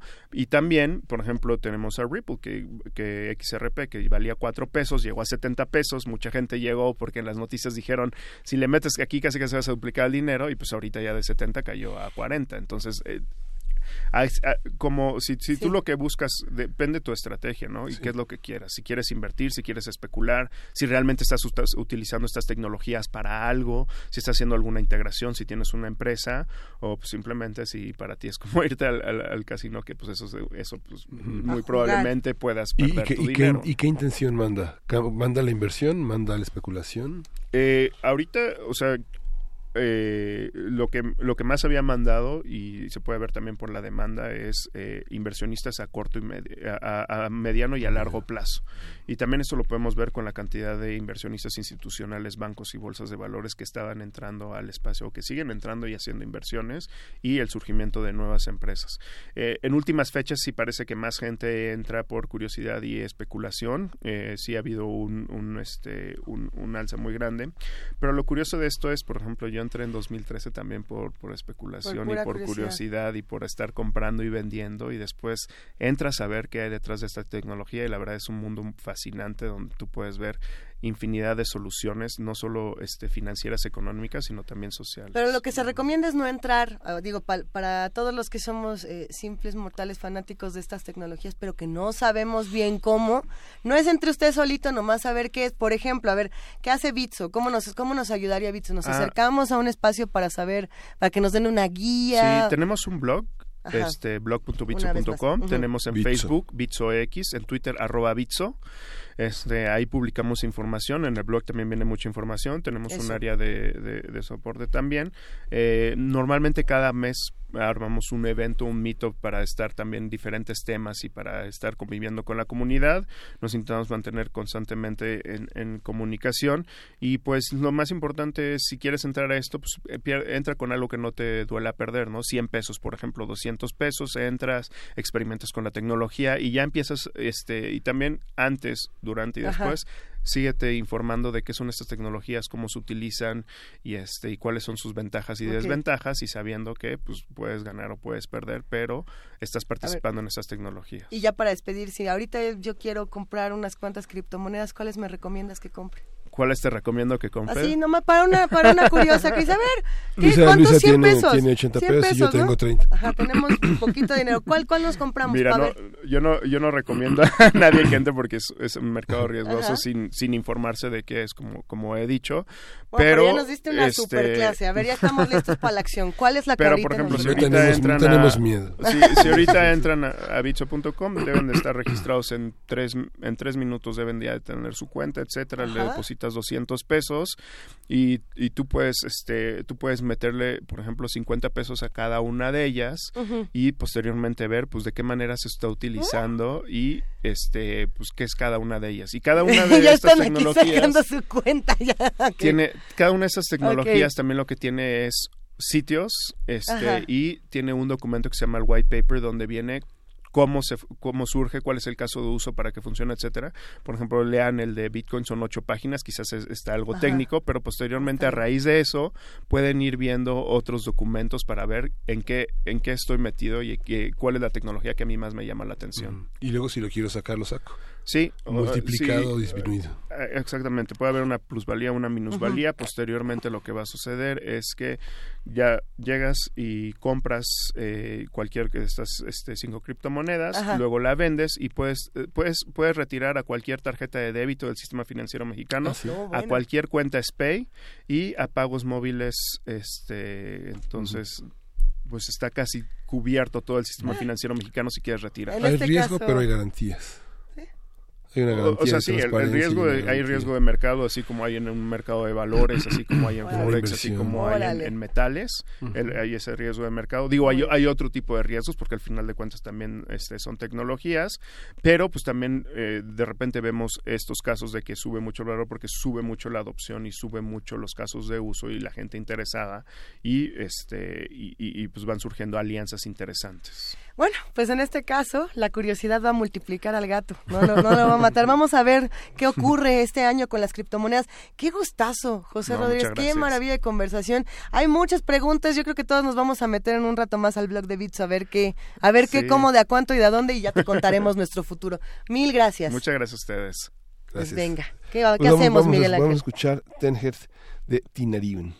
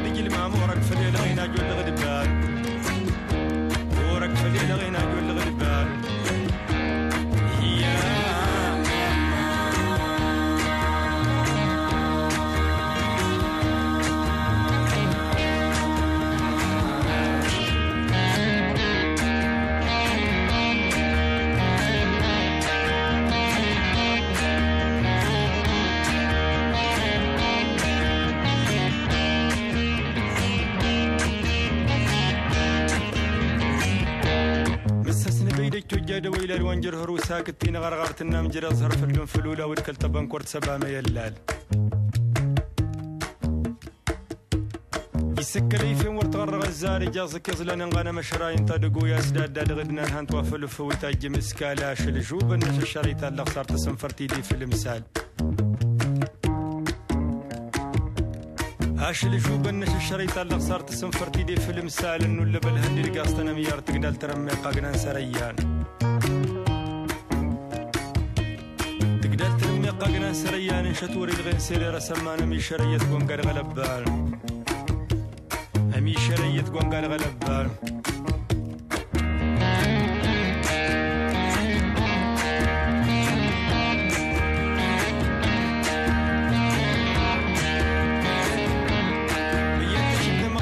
كاردونا ثلاثة يتهمم. شكين شار غيشي بروزن لا هريتا تاكسون ويجي فاتي ولا اللان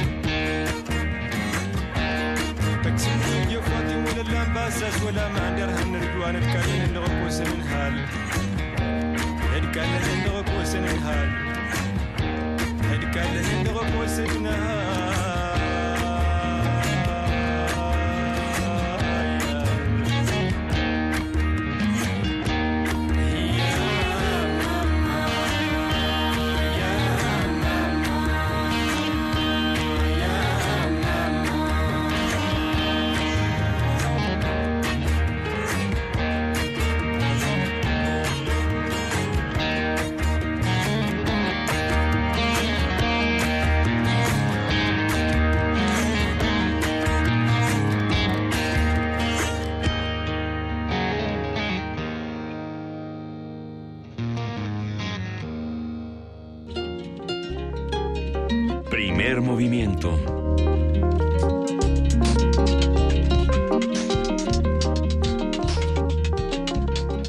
Ya sacamos ya- nuestra ya cuenta tienes tu de, cuenta de bits. No la podemos abrir todavía. Bueno, a ver, estamos intentando justo ponerle la... Juntamos mis 30 La pesos con tus 80 pesos. Pues vamos a ver qué pasa, vamos a ver de qué se trata. Sí. Eh, siempre es bueno cuando una tecnología, y nos lo decía eh, José Rodríguez justo antes de salir de esta cabina, mientras nos despedíamos fuera del aire, eh, lo emocionante que es que la gente se vaya acercando a las nuevas tecnologías y que vaya perdiendo el miedo. ¿Cuántos años nos tardamos en dejar de temerle a las criptomonedas? Eh, lo decía en 2013, cuando él venía y hablaba de estos temas, todo el mundo decía... "Ah, muy bien, muchas gracias, ¿no? Y ahora las cosas están cambiando, se está replanteando y se confía de una manera distinta en, en el Sí. mundo digital. Está interesantísimo. Pero pues ya nos vamos. Ya nos vamos. Ahora sí ya nos vamos. ¡Ay! Llegó. Ni la vi. Hola. ¿cómo están? Nuche, ¿cómo Muy estás? Buen día a todos.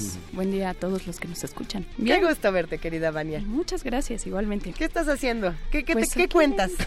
Viendo y analizando los bitcoins. Eso, muy bien. cuéntanos, cuéntanos qué va a pasar. Eh, bueno, rápidamente tenemos a los dos ganadores ya de los libros de Eneida, Ricardo Romero y Lucía Gaja. Ellos ya tienen sus libros y bueno, quédense en Radio UNAM a través del 96.1 de FM con Escuchar y Escucharnos con Amalia Fernández y este gran programa de análisis sobre las cuestiones de género.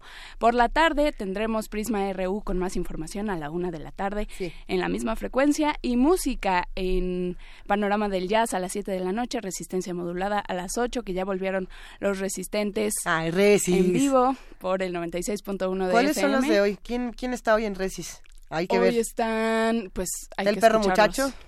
Sí, siempre Seguramente. están, siempre están Ajá, por ahí. Natalia Luna, Mario Eso. Conde y todos los resistentes que hacen posible este gran programa. Y bueno, les recuerdo que Calmecali ya regresamos a las transmisiones normales. Bueno, eso será mañana a las 10 de la mañana, pero para que estén pendientes.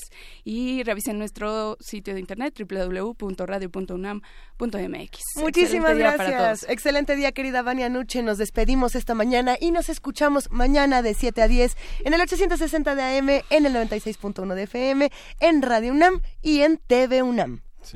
Eh, Gracias, querido esto- Miguel Ángel. Gracias, Lisa. Esto fue Primer Movimiento. El mundo desde la universidad.